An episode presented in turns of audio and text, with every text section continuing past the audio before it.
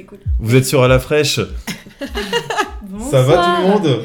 Comment ça va? Alors là, on est bien accompagné aujourd'hui. Un truc de ouf. On a, de la... on a du people.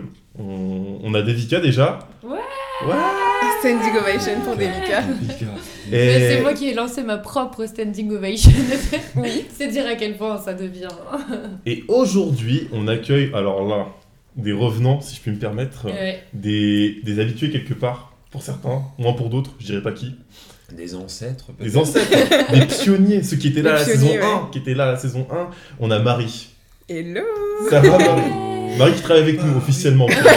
Moi je fais partie de la team en vrai, j'ai un salaire à la fin du mois grâce à vous, c'est super. Mm, ouais, ouais, ouais. T'inquiète, on est là. D'ailleurs, tu m'enverras ton rib.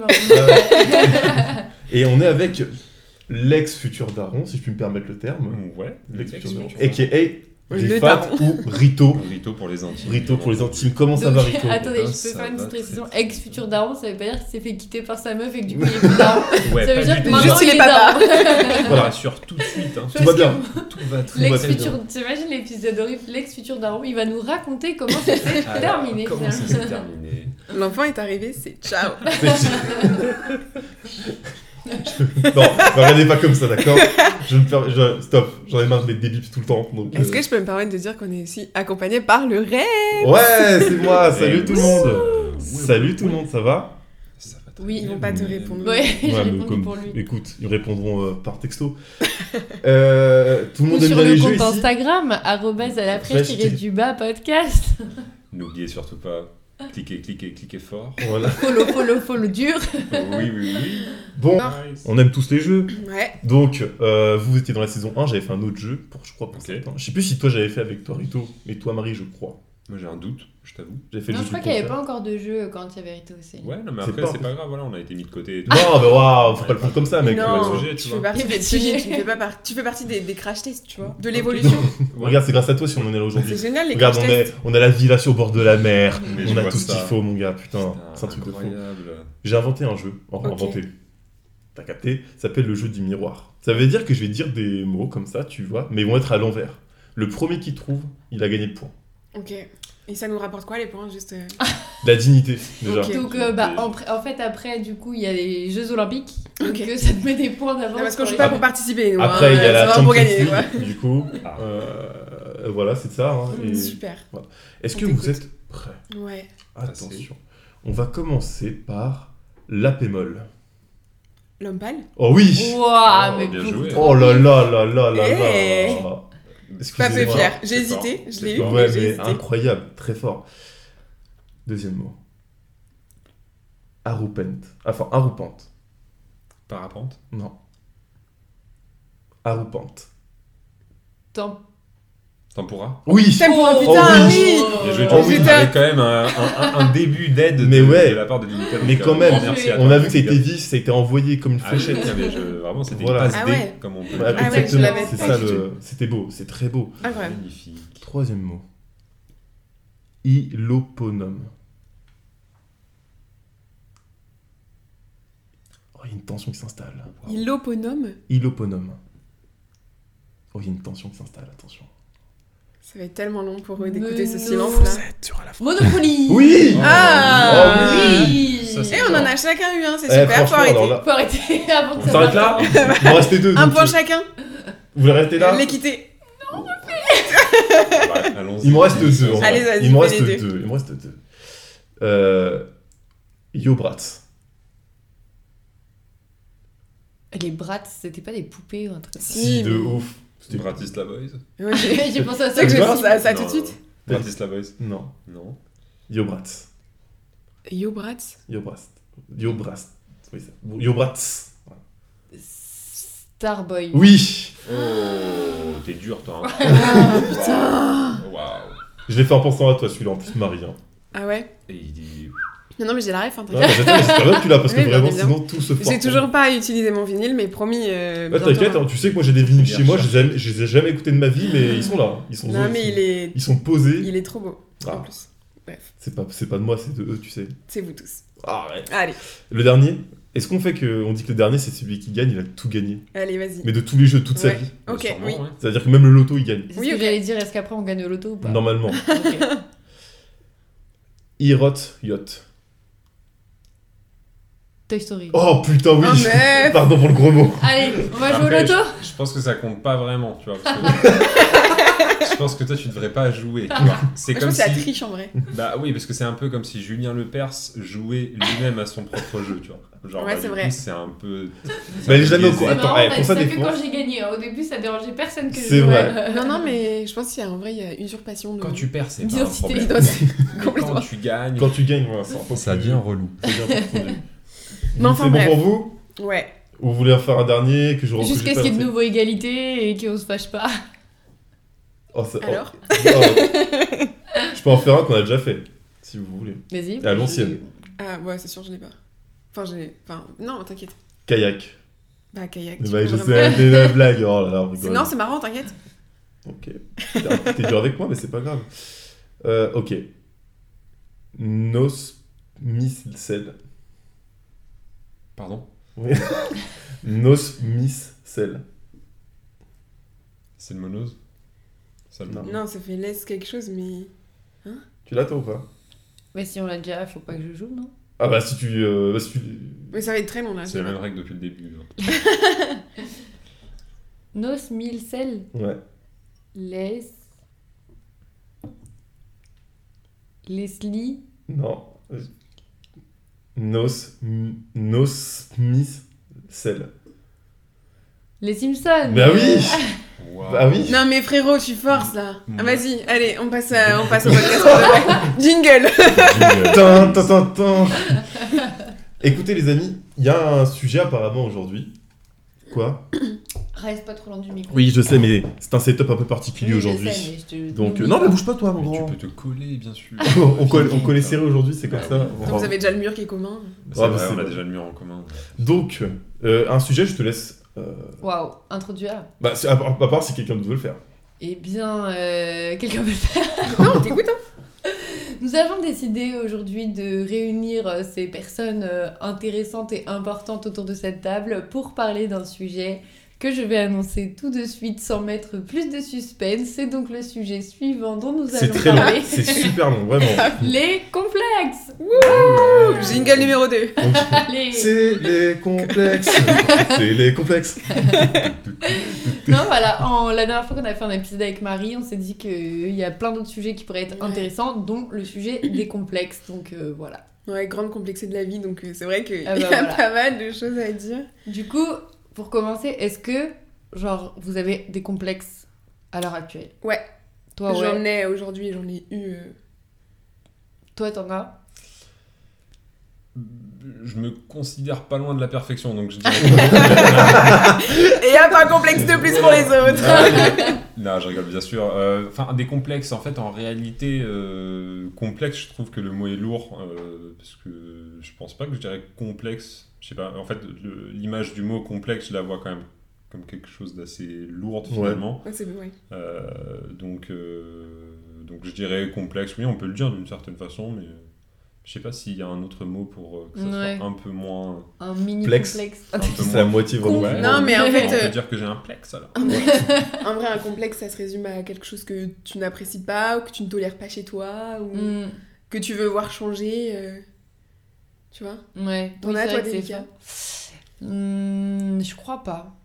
Pareil, j'en ai eu, mais je crois que là, non, j'en ai plus. Ouais. Ouais, non, je pense pas. Et toi? Bah, à peu près, j'ai plus un plex qu'un complexe, Ouais. tu vois. Mais euh, c'est plus du fait que c'est beaucoup les gens autour de moi qui me le disent. Et en fait, enfin, à force de me le dire, bah moi je, je, je psychote. ouais. je psychote trop par rapport à ça, tu vois. Hmm. Donc je m'améliore à ce niveau-là, je le dis pas tout de suite. No spoil. Ah, No spoil. Mhm. le mystère. Je pense que tout le monde le sait, mais no spoil quand même. Mais euh, donc ouais, non, c'est plus un truc de genre, c'est les gens qui t'ont qui m'ont appliqué ça, parce que de base, sinon par défaut, pff, j'en ai aucun, tu vois. Genre, Ouais. euh, je sais que beaucoup de personnes, bah, je pense que c'est ton camarade ce que tu l'as dit, ont plein de complexes, etc. Moi, c'est pas mon cas. Je pense que j'ai la chance justement de me dire, ouais, bon, moi je m'en fiche, je suis comme ça, je suis bien, et euh, pas plus, pas moins. Tu vois. Mm. Mais on a tous nos petits trucs. euh, je Ouais, c'est ça. hein.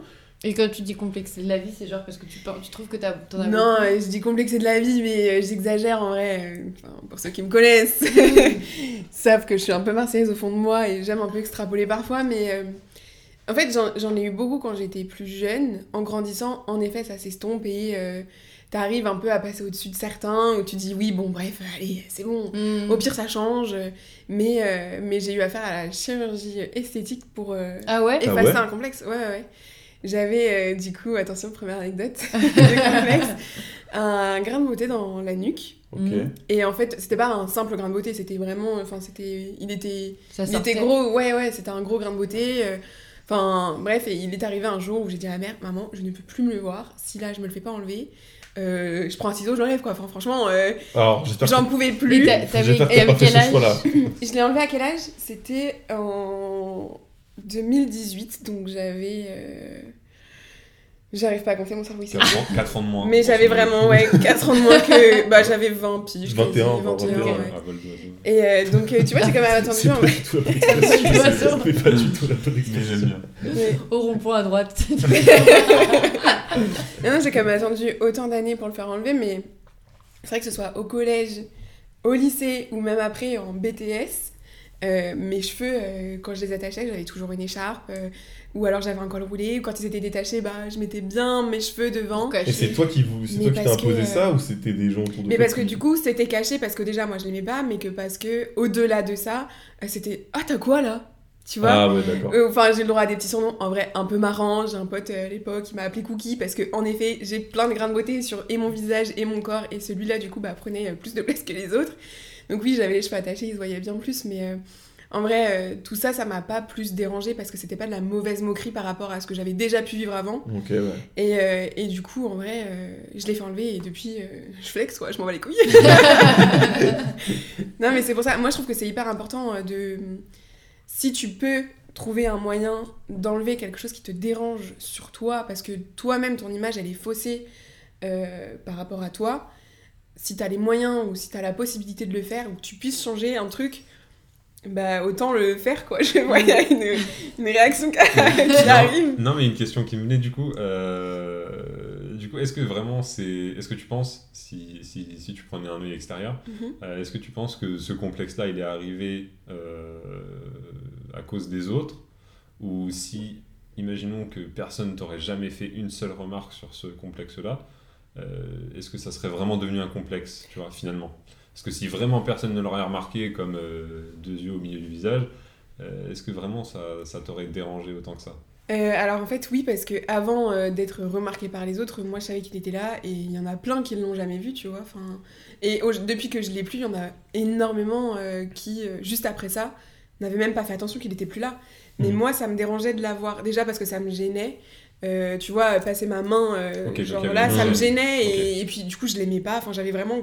Pour moi, c'était quelque chose qui était euh, en trop sur moi et c'était un intrus, genre sur mon corps. Ok. Tu vois? Mais du coup, il y avait, y avait vraiment ce côté gêne physique, Ouais. au-delà du fait de, au-delà du fait Du de regard des autres. du regard des autres, et aussi, et aussi du regard de soi envers les autres. C'est-à-dire Ouais. que regarder les autres et se dire, ah, ben, je suis pas comme eux parce que j'ai ça et que Mm. l'autre ne l'a pas. Tu vois ce que je veux dire? Mhm.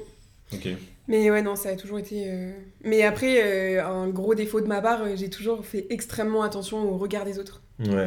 J'ai toujours eu ce truc de me dire, genre, putain, mais encore aujourd'hui, hein, dans certaines situations, je me dis, ah ouais, là, faut que je fasse hyper gaffe parce que il y a tel truc, machin, euh, ah là là, je veux pas qu'on pense ça de moi et tout. Et ça, ça fait partie des petits trucs, tu vois, où je me dis, ouais, ma grande quand même, Mm. dose, tu vois. Mais, euh, mais ouais, non, ça, c'est un des trucs, euh, vraiment, je me disais, euh, moi, je le vois plus, personne ne le verra, et hop, au moins, c'est réglé, tu vois. Ouais, c'est. Là, c'est bon, enfin, et là, j'en avais pas reparlé depuis des années de ce truc parce que vraiment, il ma mémoire l'a occulté, tu vois. Et si tu devais du coup, euh, parce que tu parlais apparemment, t'as plusieurs complexes, si Ouais. Euh, J'en avais pas 12 non plus. Non, non, mais je sais, qu'en tout cas, c'est au pluriel. Euh, et du coup, là, une, fois- donc maintenant, tu as enlevé celui-ci. Ouais, Euh, donc, ça, ça, pour toi, c'est fini. celui-là, c'est fini. Ok. Et du coup, est-ce que, euh, est-ce que tu penses que si, t'enlèves- si tu pourrais enlever les autres, je sais pas quels sont les autres, mais si tu pourrais enlever les autres, est-ce que tu penses que t'en aurais plus? Euh, non, parce que je pense qu'on trouve toujours un truc à. on redire trouve toujours, en fait. Ouais, c'est ça. Et je sais que j'ai une très mauvaise image de moi. Enfin, une très mauvaise image. Non, parce que. euh, voilà, encore une fois, j'extrapole, mais je sais que mon regard sur moi déjà est très compliqué. Hmm. Et donc, ce qui fait que celui des autres sur moi est encore plus dur à prendre parce que déjà le mien il est compliqué. Mais euh, du coup, très drôle, mais en gros, j'ai un autre truc qui me dérange chez moi et que je ne regarde pas. Je m'habille en fonction de faire en sorte qu'on ne le voit pas. Je déteste ma poitrine. J'ai un gros problème avec ma poitrine. Et en effet, c'est un projet de euh, faire un remodelage et euh, du coup de, bah, de passer entre les mains d'un chirurgien, quoi. C'est un vrai projet dans quelques années, évidemment, mais, mais ouais, c'est un autre truc qui nécessite l'aide de quelqu'un parce que je pourrais pas la changer toute seule, évidemment. Mhm. Bon, tu peux Euh, essayer, mais mais où tu vois, Voilà. j'ai toujours eu des complexes au niveau de mes cuisses, machin. Je trouve toujours, on trouve toujours un peu trop de gras quelque part. Mais euh, il y a du sport, il y a l'alimentation. Ça, je sais que j'ai pas besoin du bistouri, tu vois. Enfin, non. Mais il y a des choses où je sais que j'ai besoin d'être aidée et du coup, j'ai- je n'aurais aucun mal à me dire, euh, bah, on y retourne, tu vois. Enfin, bah, bien sûr. Et est-ce que tu t'es déjà. T'as déjà essayé d'enlever ce complexe, mais plus euh, entre guillemets psychologiquement Oh, merci, putain. que physiquement et la bah, question, tu Mais genre, j'allais intervenir là-dessus, c'est fou. J'allais exactement intervenir Genre, même parce que au final, enfin, pour le coup, pour la poitrine, tu vois, genre, Ouais. moi, je sais que quand j'étais plus jeune, j'étais très complexée par ma poitrine qui n'existe pas, hein, faut le Ouais. dire. Enfin, genre, j'ai une vraiment petite poitrine et je sais que ça m'a complexée, euh, mais je pense euh, quand j'étais au collège, Ouais. peut-être au début du lycée. Et, euh, et après, en fait, c'est parti entre guillemets tout seul. Enfin, tu vois ce que je veux dire, genre. ouais. Mais je sais qu'à cet âge-là, je me disais, putain, plus tard, je pense que euh, je, vais, je vais faire de la chirurgie et tout, parce que je me disais, c'est pas possible. Enfin, dans ma tête, ça paraissait insurmontable, Ouais. tu vois, de vivre avec. Et je sais qu'avec le temps, ben maintenant, c'est vraiment un truc. Genre, même si on m'offrait la possibilité de me faire opérer, par exemple, je Mm. dirais, ben non, enfin, ouais. ce serait trop bizarre, genre, c'est mon corps, tu vois, enfin, c'est. Ouais. C'est comme ça, tu vois. Et Ouais. tu as déjà réfléchi à ce truc-là, ou. Ouais, et. Ouais, évidemment, mais alors en fait, tu sais, on sait tous qu'on ne naît pas dans un moule, on n'est pas tous fait pareil, on n'a pas tous la même morpho. Il y en a qui ont les os lourds, il y en a qui sont juste euh, comme ça, c'est la morpho, etc. Euh, et en fait, il s'avère que j'ai, de mon point de vue, une forte asymétrie qui me dérange énormément. Mm. Je suis dans le déni de la taille de, de, de Mhm. ma poitrine et euh, du coup, euh, ça, ce truc-là, c'est- mais c'est vraiment un truc, mais c'est, et je rejoins le truc du c'est psychologique 100% parce que euh, on m'a déjà regardé, on m'a déjà vu et euh, pourtant euh, jamais on m'a dit ah putain meuf, Mm. tu vois, enfin. Mais euh, attends, Voilà, mais- mais attends, qu'est-ce qui se passe là? Voilà. aucun des garçons que j'ai pu côtoyer intimement euh, m'a dit euh, ouais t'es chelou ou tu vois genre j'ai jamais eu aucune réflexion qui aurait Ouais. pu Ouais, c'est faire en toi sorte de- avec toi. Là, c'est vraiment moi, parce que ouais, ouais, pour le coup, marteau, c'est quoi. que moi et c'est que euh, euh, ma vision de ma poitrine, du coup, mais euh, psychologiquement, je sais que ce stade-là, il passera pas. Enfin, genre, euh, Mm. je, celui-là, je sais que je l'aurai pas. C'est- Je le passerai pas. Il y en a, euh, c'est passé depuis longtemps, mais celui-là, euh, non. Euh, Est-ce que. euh, là, Enfin, tu vois, dans ta réponse, t'es assez. euh, Catégorique. t'es assez, voilà, assez catégorique, je cherche le mot.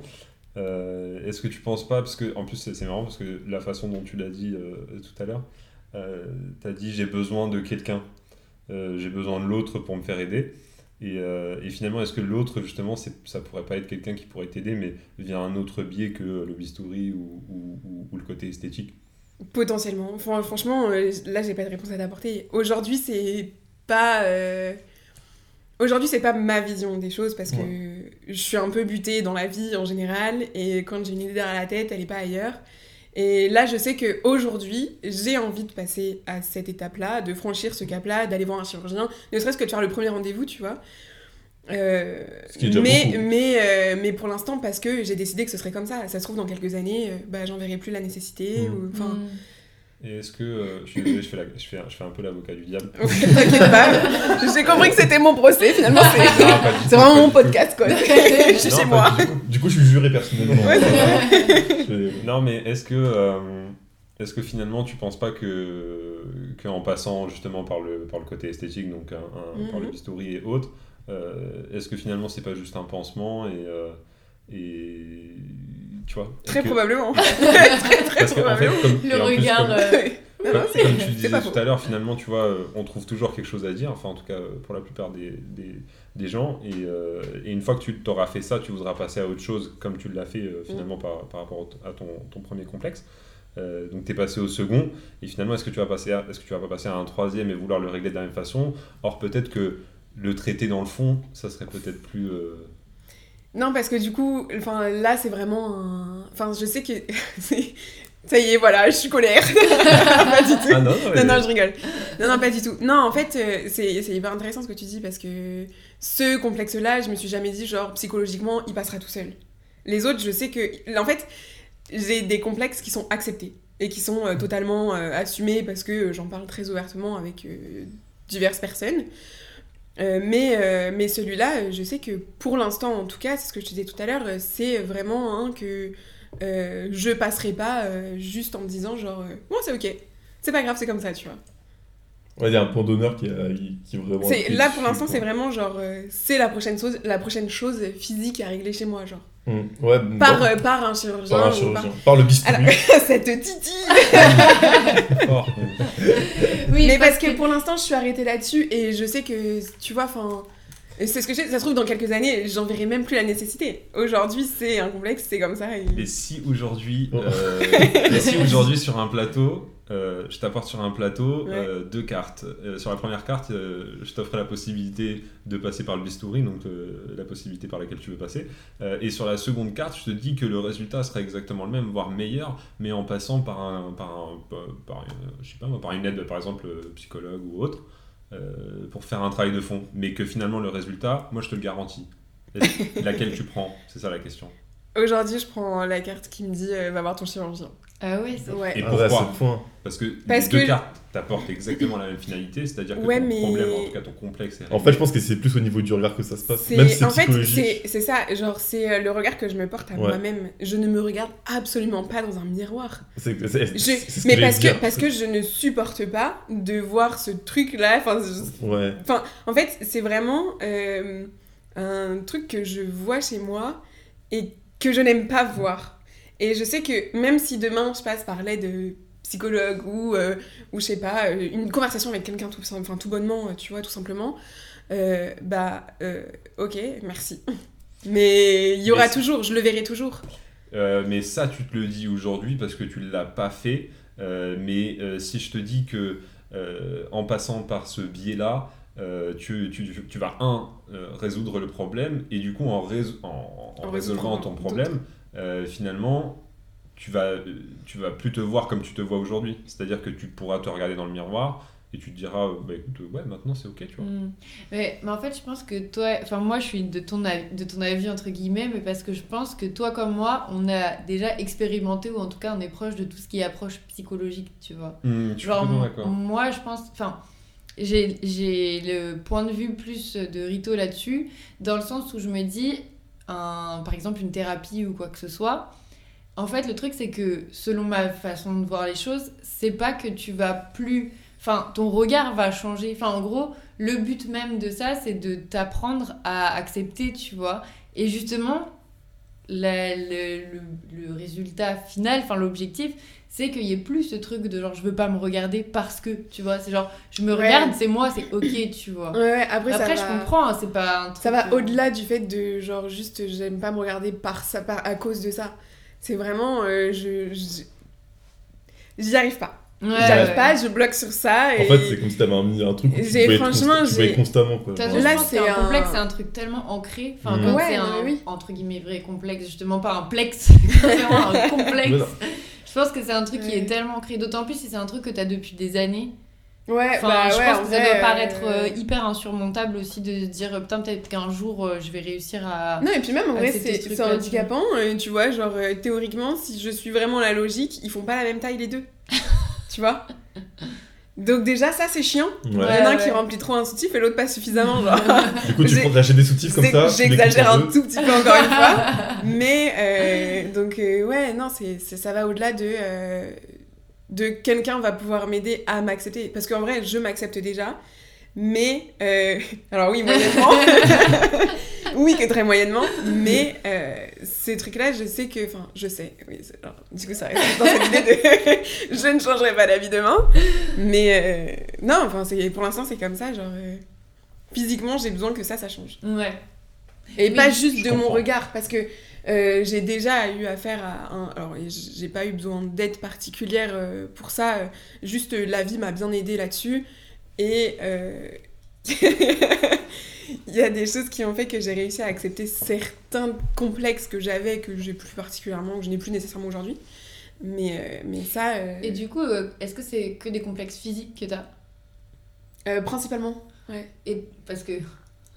Quoi bah, Est-ce euh, qu'on fait pas un tour des Est-ce que, alors, Non, qui- parce que- alors, parce que du coup, on Est-ce parlait que de vous avez complexes, mais il n'y a eu pas des- que des complexes physiques, Ouais, évidemment. Est-ce hein, que il y en vous a avez déjà eu des euh, complexes qui sont pas physiques pour le coup Euh, alors pour parler de, de- bah, du coup mes complexes ou mes plex, euh, en fait euh, ouais en fait je disais pas complexe parce que pour moi le mot est, est- est trop lourd pour le vivre comme un complexe. Euh, j'ai eu des, des, des plex ou des, ou des petits complexes quand j'étais plus jeune. Mm. Quand j'étais plus jeune parce que alors du coup bah, forcément dans un podcast on le voit pas mais en gros je suis assez grand je fais 1m91 euh, et du coup euh, bah, j'étais plus grand que la moyenne Euh, et donc euh, et en plus j'étais très fin Ok. et donc du coup On ça fait la forcément tour Eiffel. finalement on m'a exactement C'est pas vrai, pareil. un, de mes, un de mes surnoms mais, euh, mais moi ça me faisait plus rire qu'autre Ouais. chose Euh, mais du coup il y a toujours bah, c'est c'est- c'est toujours cette image là où euh, finalement on rentre pas dans, dans, la, dans la entre, entre guillemets dans la norme et dans, la, euh, dans le classique shit, Mhm. tu vois. Euh, et du coup, bah, forcément, tu te dis bah, pourquoi est-ce que moi je suis euh, genre pas comme les autres, tu vois. Mm. Euh, pourquoi moi je suis grand, pourquoi moi je suis comme ça, etc. Euh, mais après, ça, a- ça a jamais été vraiment genre un complexe en mode oh là là, genre je me cache, je sais pas, moi je mets des vêtements plus larges pour me cacher, parce qu'il y a des gens qui sont comme ça, tu Ouais. vois, vraiment Ouais. ils s'assument pas, et du coup ils se cachent tout le temps avec des vêtements ou, euh, ou même euh, par rapport à comment ils se, ils se positionnent euh, Mm. euh, physiquement, tu vois, comment ils se tiennent, etc. Par la posture physique. Euh, moi, ça n'a jamais été le cas. Donc, euh, j'ai toujours eu ce, ce petit truc en me disant, ah, euh, vas-y, en vrai, c'est relou, tu vois. Mm. Euh, parce que des fois, on me faisait des remarques, des trucs comme ça, tu vois, euh, ou des surnoms, ou des choses comme ça. Mais après, ça m'a jamais vraiment atteint, tu vois. Ça m'a jamais Genre, c'est vraiment toujours atteint. resté. euh, tu t'en foutais quoi. Ouais, c'est resté un peu. En Ça, vrai, c'est relou. L'info était dans ton crâne, mais c'était pas non plus genre. euh, Ouais, c'était pas maladif, quoi. Ouais. Ça en devenait pas en mode euh, j'y pense tout le temps, ça devient C'est relou, mais ça. euh, mais voilà. voilà. C'était c'était relou tu vois et, euh, et après euh, du coup par la suite euh, par la suite donc je me suis mis au sport etc et donc euh, j'ai pris beaucoup de poids d'un coup Euh, Et t'as cassé la gueule aux gens. Le Golgoth, quoi. Non, pas du tout no violence euh, le mec il dit on ne résout rien par la coup, violence. je les niquer. non, non, non, non, non, j'ai commencé le sport, etc. J'étais pas du tout dans le sport, enfin vraiment j'étais en mode. euh, j'étais plus en mode. euh, tranquille dans mon canapé que Ouais. pour aller faire du sport. J'ai jamais été un très grand sportif quand j'étais euh, quand j'étais jeune. Euh, et donc je me suis mis au sport, etc. Et finalement j'ai kiffé, j'ai pris beaucoup de poids très rapidement. Euh, et aujourd'hui je suis bien dans mon corps, tu vois. C'est-à-dire que voilà, je me dis pas, ah putain, j'aimerais bien être comme ça. Ou Parce qu'il y a des gens, une fois qu'ils commencent le sport, Ouais. surtout quand ils, quand ils viennent un petit peu d'un complexe comme ça, Ouais, Mm. une fois qu'ils commencent le sport, c'est jamais assez, ils en veulent toujours Ouais, plus. bien sûr. ouais. Ils regardent après des personnes sur Instagram ou à la télé, etc. Et du coup, ils veulent ressembler toujours plus, toujours plus. Euh, moi, j'en suis pas du tout là. Euh, voilà, j'ai atteint un poids qui, qui est un poids stable euh, et qui me convient très bien. Ça, c'est bien. Je continue le sport, mais d'atteindre voilà. ce niveau de. Ouais, c'est bon. c'est stabiliser, Ouais, voilà, voilà. ouais. C'est trop cool ça. C'est ça. Aujourd'hui, je continue le sport parce que je kiffe, ça me fait du bien. Euh, donc, euh, c'est plus personnel, quoi. Il n'y a pas de, voilà, il y a Mm. pas de ce côté. euh, je veux changer mon physique, je veux ressembler à un tel ou quoi. tu Mm. Donc euh, ouais, c'était plus, euh, je dirais que c'est plus ça. Et après, euh, complexe hors physique, euh, complexe hors physique, euh, non, j'en ai pas vraiment, je dirais. Hein. J'essaie de, de, de réfléchir. Non, mais réfléchis, mec, hein, t'inquiète. Et ben, je te passe euh, la parole. En attendant tu ma l'envoies. réflexion. On fait vraiment Hop un tour de là, hein. Attends, juste pour revenir juste sur un truc, parce Ouais, que tu disais euh, que, que vu que t'étais grand, euh, t'étais grand et que c'était comme ça euh, globalement, euh, est-ce que t'as fini par accepter et te dire genre bah c'est ok, c'est la vie, de toute façon ça, ça ne pourra jamais changer, donc je suis obligée de l'accepter? En fait, si tu veux, c'est encore mieux que ça. euh, Wow. euh, non, en fait, c'est encore mieux que ça, et, et je t'avoue que je suis content de- d'en être arrivé là euh, maintenant. Euh, c'est parce que euh, aujourd'hui, je suis très content d'être grand. Pourquoi? Parce qu'en fait, avec le temps, forcément, euh, avec le temps, l'expérience, euh, euh, que ça soit côté privé ou côté euh, pro, etc. Finalement, je vois que c'est un avantage d'être grand, en tout Ouais. cas, Ouais, ouais, pour- de ouf. en tout cas pour ma part, Euh, parce que finalement, dans, dans mes relations, euh, dans mes relations au quotidien, j'ai souvent l'impression que ça rassure les gens. Ok. Euh, donc ça, vraiment, je le vois au quotidien. Euh, ça a une tendance à, à rassurer les gens d'être grand Ouais. euh, et aussi à, je sais pas comment dire, à pas à les calmer, mais euh, sais, ils vont moins avoir tendance à être. Il y a une euh, posture qui s'installe tout ouais, euh, tout un, de suite un charisme naturel quoi. De ouf. J'irai pas jusque là, mais. euh, Ah non mais euh, en vrai, enfin une posture naturelle. Voilà, quoi, une posture naturelle une- où la Comme tu personne, dis, elle le va côté être rassurant du truc. Ouais, imposant. en fait. imposant, tu vraiment Physiquement imposant, quoi. Et en plus de ça, euh, ce qui fait que tout ça a été doublé par euh, ma voix super grave. Et donc, du coup, bah, ce qui fait que les deux euh, ensemble, euh, bah, ça, ça ajoute un truc et ça fait quelque chose de, de rassurant, euh, d'apaisant, comme tu disais Ouais. tout à l'heure. Euh, et donc, du coup, je trouve que c'est clairement un avantage. Aujourd'hui, je suis très content et j'aimerais Ouais. pas du tout être euh, plus, Plus petit, petit, en taille. Enfin, j'aimerais pas. Voilà, si j'avais la possibilité de, devenir, euh, de redevenir plus petit, je le, je le, je le ferais pas clairement. Euh, et, et pareil, je suis très content de ma voix. Pareil, en fait, c'est assez marrant parce que quand j'étais jeune, j'avais une voix vraiment ultra aiguë. Ah ouais Et euh, encore. euh, Tu sais que, je peux, tu sais que pour moi, je l'imagine pas du tout. Ouais, mais moi non plus, en fait. incroyable. Et, et en fait, bah, quand, j'étais au collège encore, euh, je crois que c'était en, jusqu'en cinquième, jusqu'en cinquième quand, euh, quand je répondais chez moi euh, au téléphone fixe, Ouais. parce qu'on avait un téléphone fixe, euh, du coup je répondais au téléphone fixe quand ça sonnait, et, et la personne me disait euh, Madame. Ah ouais Ah oui, Et ouais, ça, Ah m'est ouais. ça m'est toujours resté, quoi. Tu vois, je me disais, mais attends, et du coup ça, ça participait aussi à ce complexe un peu... euh, Mm. de euh, bah, finalement euh, tu vois je suis pas comme les autres etc Euh, et du jour au lendemain j'ai grandi d'un coup j'ai grandi très vite Mhm. et euh, pareil ma voix elle a changé j'ai mué en fait euh, très très rapidement et donc du coup bah, aujourd'hui clairement c'est c'est- c'est- c'est- c'est une force au quotidien donc euh, c'est top Quand tu prends les transports cool. en heure de pointe et que t'es tellement grand que du coup t'es pas euh, Voilà. mélangé à la- je peux attraper la barre très haut Chose que je ne peux pas faire. Voilà, voilà. Mais ça ne me dérange pas taille, vous, je pense. non Comment Vous faites quasiment la même. Ouais. doit faire quasiment Je crois que je fais 1m90. ouais, je bon, crois. c'est- Un centimètre d'écart. Ouais, bah excuse-moi, euh, une barre à tout, à tout plat de couture. Pardon. Pardon, excusez-moi d'être. euh, Ok, non, c'est trop cool en vrai que ce soit une, une telle approche. euh, Enfin, du coup, c'est trop cool. et après Que ça par- se soit vraiment transformé. euh, Ouais, et après, juste, je rebondis par rapport, parce que tout à l'heure, euh, ça m'y a fait Ouais. penser quand tu l'as quand, quand tu l'as dit, euh, le regard des autres. Ah oui. Euh, et du coup, euh, pour, parce que, genre, désolé, en fait, je pense dans ma tête, c'est bien. c'est bien déjà. c'est déjà très bien, c'est déjà très C'est bien. fou. Attends, tu penses, mec, mais comment tu fais? J'ai jamais réussi, moi. Dans sa tête, mec. Mais tu vois, au final, euh, bah, finalement, moi, pour moi, c'est euh, c'est un peu comme un complexe, finalement, de se soucier du regard des autres. Euh, et c'est quelque Mm. chose que j'essaie de travailler au quotidien, euh, parce que ça l'a été euh, pendant un moment. Ouais. Euh, et je pense que ça l'est toujours un peu, euh, même si voilà, même si je le veux pas forcément, inconsciemment ça l'est toujours. Euh, c'est toujours le regard de l'autre. Euh, et en fait, petit à petit, j'essaie de m'en détacher. En tout cas, je travaille sur ça et j'essaie de m'en détacher. Euh, mais c'est vrai que c'est pas forcément simple. Euh, c'est pas forcément simple de s'en détacher parce que. euh, C'est un réel travail. parce ouf. que c'est un réel travail déjà et qu'en plus de ça, on vit dans une société où tu as constamment finalement l'impression d'être jugé Ouais. très rapidement, sans même te connaître, sans même te parler, etc. Euh, et, donc, euh, et donc ça participe aussi à, à ça, mais, euh, mais en tout cas, j'estime qu'aujourd'hui, j'ai fait un travail dessus et que ça va beaucoup mieux qu'avant. Mm. Et c'est quelque chose que j'ai vraiment envie de, de, de- d'arriver Et je pense aussi quoi. que genre euh, savoir se détacher du regard des autres, ça dépend aussi beaucoup les périodes de ta vie. Enfin, Ouais, c'est clair. Aussi, ouais. Si t'es bien à un moment Ouais. euh, dans ta vie, bah tu vas réussir à beaucoup plus s'en détacher, alors que s'il y a un truc qui a ébranlé ta confiance à un moment Mhm. donné, et bah ça peut être genre un, enfin, un enchaînement de plein de choses qui fait que d'un coup. Ça peut être un tu- levier aussi bien positif que négatif. en Ouais, fait, c'est euh. d'un coup tu fais beaucoup plus attention à ce que les gens Ouais. pensent de toi, alors qu'avant tu faisais même plus attention quoi. Mm. Ouais, c'est vrai. Moi, j'ai eu le même. Enfin, moi, pour le coup, je suis grande dans... par rapport aux meufs, tu vois.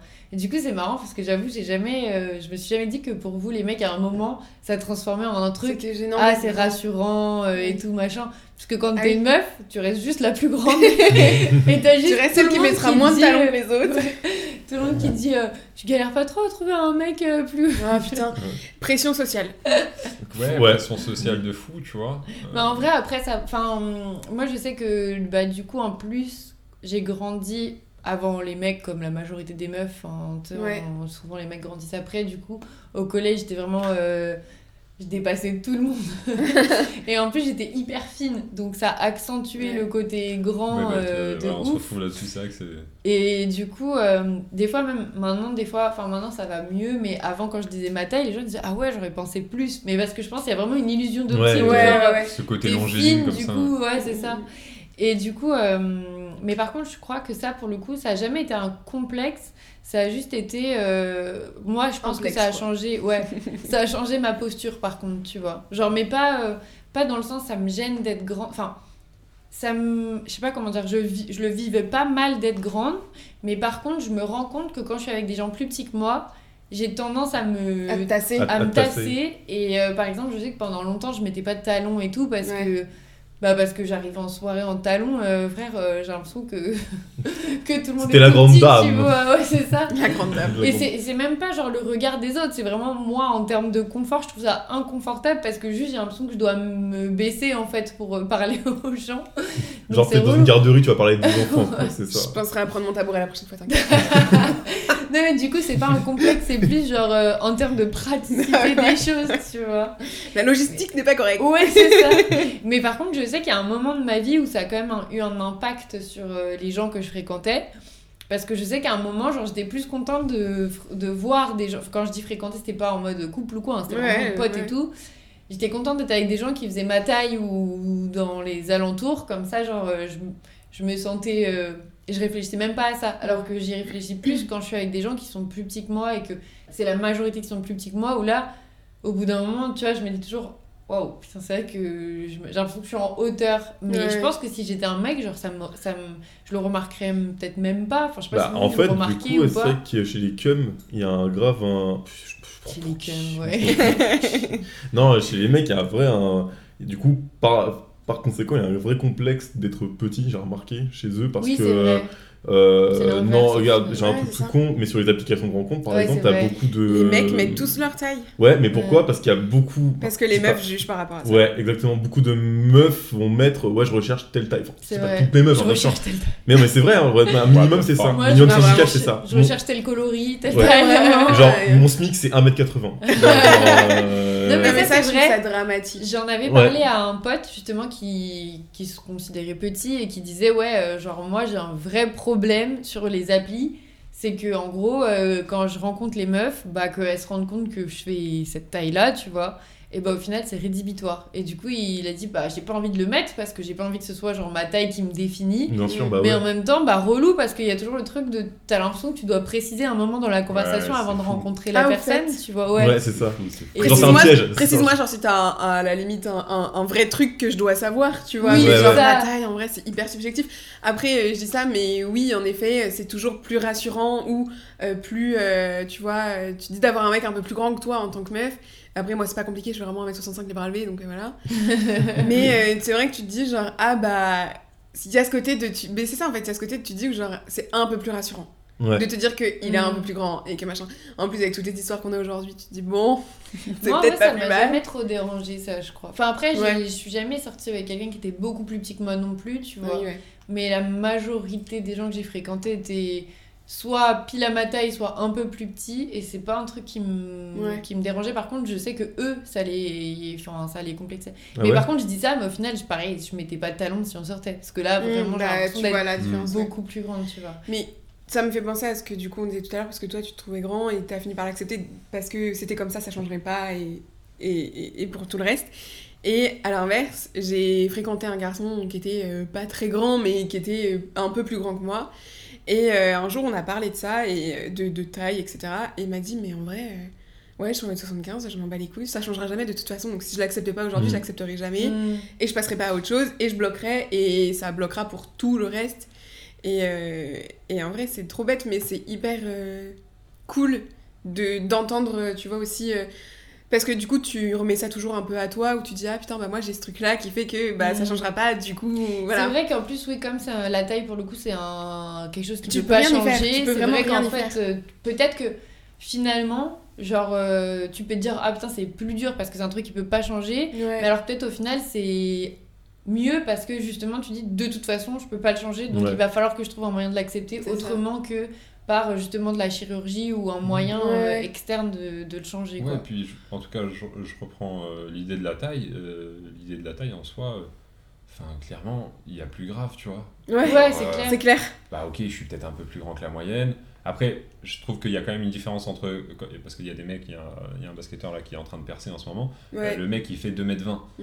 Euh, donc Mm. là, effectivement, on rentre dans des formats qui sont vraiment Oui. très très grands. Et là, pour le coup, ça peut devenir un réel complexe. C'est des choses que je comprendrais. Ouais, et parce que puis au 2m20, c'est vraiment c'est- être- handicapant ouais, c'est au ça. quotidien. Ça veut dire que le mec, il passe pas la porte. C'est ce euh, c'est insupportable. Ouais. T'entends Euh, sa taille, tu dis tout de suite, ah ouais, lui il passe pas les portes. Voilà, donc Ouais, déjà, c'est quand tu c'est la penses, première chose, ouais. déjà, Bah, quand tu dis penses que à ces gens-là, tous les objets ne sont pas adaptés à ta taille. C'est Ah, clair. juste ne c'est serait-ce qu'un lit. Juste Ouais, c'est un ça, un lit, lit, c'est une con, hein. Même le lit de voiture, plus grande euh, taille ne fera. euh, Et puis tu vois, Même finalement, diagonale. d'une certaine façon, automatiquement pour ces gens-là, euh, ils sont exclus de la société. Parce qu'en Mm. fait, les choses ne sont pas prévues pour lui. Mm. Ça veut Ouais, dire que ça. déjà on l'accepte pas d'une certaine manière, Ouais. tu vois, Mm. dans la société. C'est comme pour les personnes qui sont en fauteuil roulant, etc. Mm. Euh, Il y a certains endroits où il n'y a pas d'ascenseur, le mec il peut pas y passer. Enfin, je veux dire, Ouais. c'est une vraie galère, tu vois. Aujourd'hui, les appartements, les normes, etc. Elles ont changé, mais en réalité, il y a plein de choses qui sont encore Oui, dans euh, la pratique. euh, et qui sont archaïques. Et Ouais. en vrai, finalement, ça- c'est clairement un rejet. Et là, ça devient beaucoup plus profond parce que c'est toute la société en fait qui fait que dans ton quotidien, on te rejette. Bien sûr, Tu de ouf. Alors que moi, tu vois, je veux dire, je passe une porte, euh, je rentre Oui. au métro, il n'y a pas de problème, tu vois, je touche T'es pas le un peu plafond. plus grand que les Je autres. suis un peu plus pas- grand, mais ça va, quoi, tu vois. Mm. T'es juste ouais. un peu plus grand que la moyenne. C'est Ouais, ça, voilà, c'est ça. Juste. Tu es Juste. un peu plus grand. Mm. Et c'est même, tu vois, de dire ça, je trouve ça genre hyper euh, catégorisant pour la personne. Genre, euh, tout de suite, t'es mis dans une case parce qu'il y a juste ce truc-là qui fait que t'es un tout petit peu différent. Mais en vrai, différent de quoi? On n'est pas, enfin, on n'est pas né, encore une fois, dans des moules. On n'est pas, euh, tu vois, euh, tous programmés pour être pareil. Quoi qu'il arrive, on Et- sait qu'il y a des différences, on sait qu'il y en aura toujours. De Et ouf. puis ça serait claqué si tout le monde serait bien pareil. évidemment, putain, et Ça tous des ossis là. De ouf. C'est pas intéressant, enfin, Et puis en intéressant, vrai, c'est pas bon euh, terme, mais euh, c'est pas. Selon le complexe, il y a des complexes où je pense que ça, va, ça peut être beaucoup plus compliqué. Euh, mais par- je reprends encore le- la question du grand, je suis juste un peu plus grand, mais finalement, bah, en vrai, c'est stylé, tu vois. Ouais. Parce que justement, je sors du, du truc et que bah, je suis juste pas comme les autres, et que Mm. finalement, bah, C'est quelque- ça qui est stylé, c'est de pas être comme les autres. Ouais, finalement, Ouais, tu vois, c'est c'est ça aussi. C'est ça qui est bien.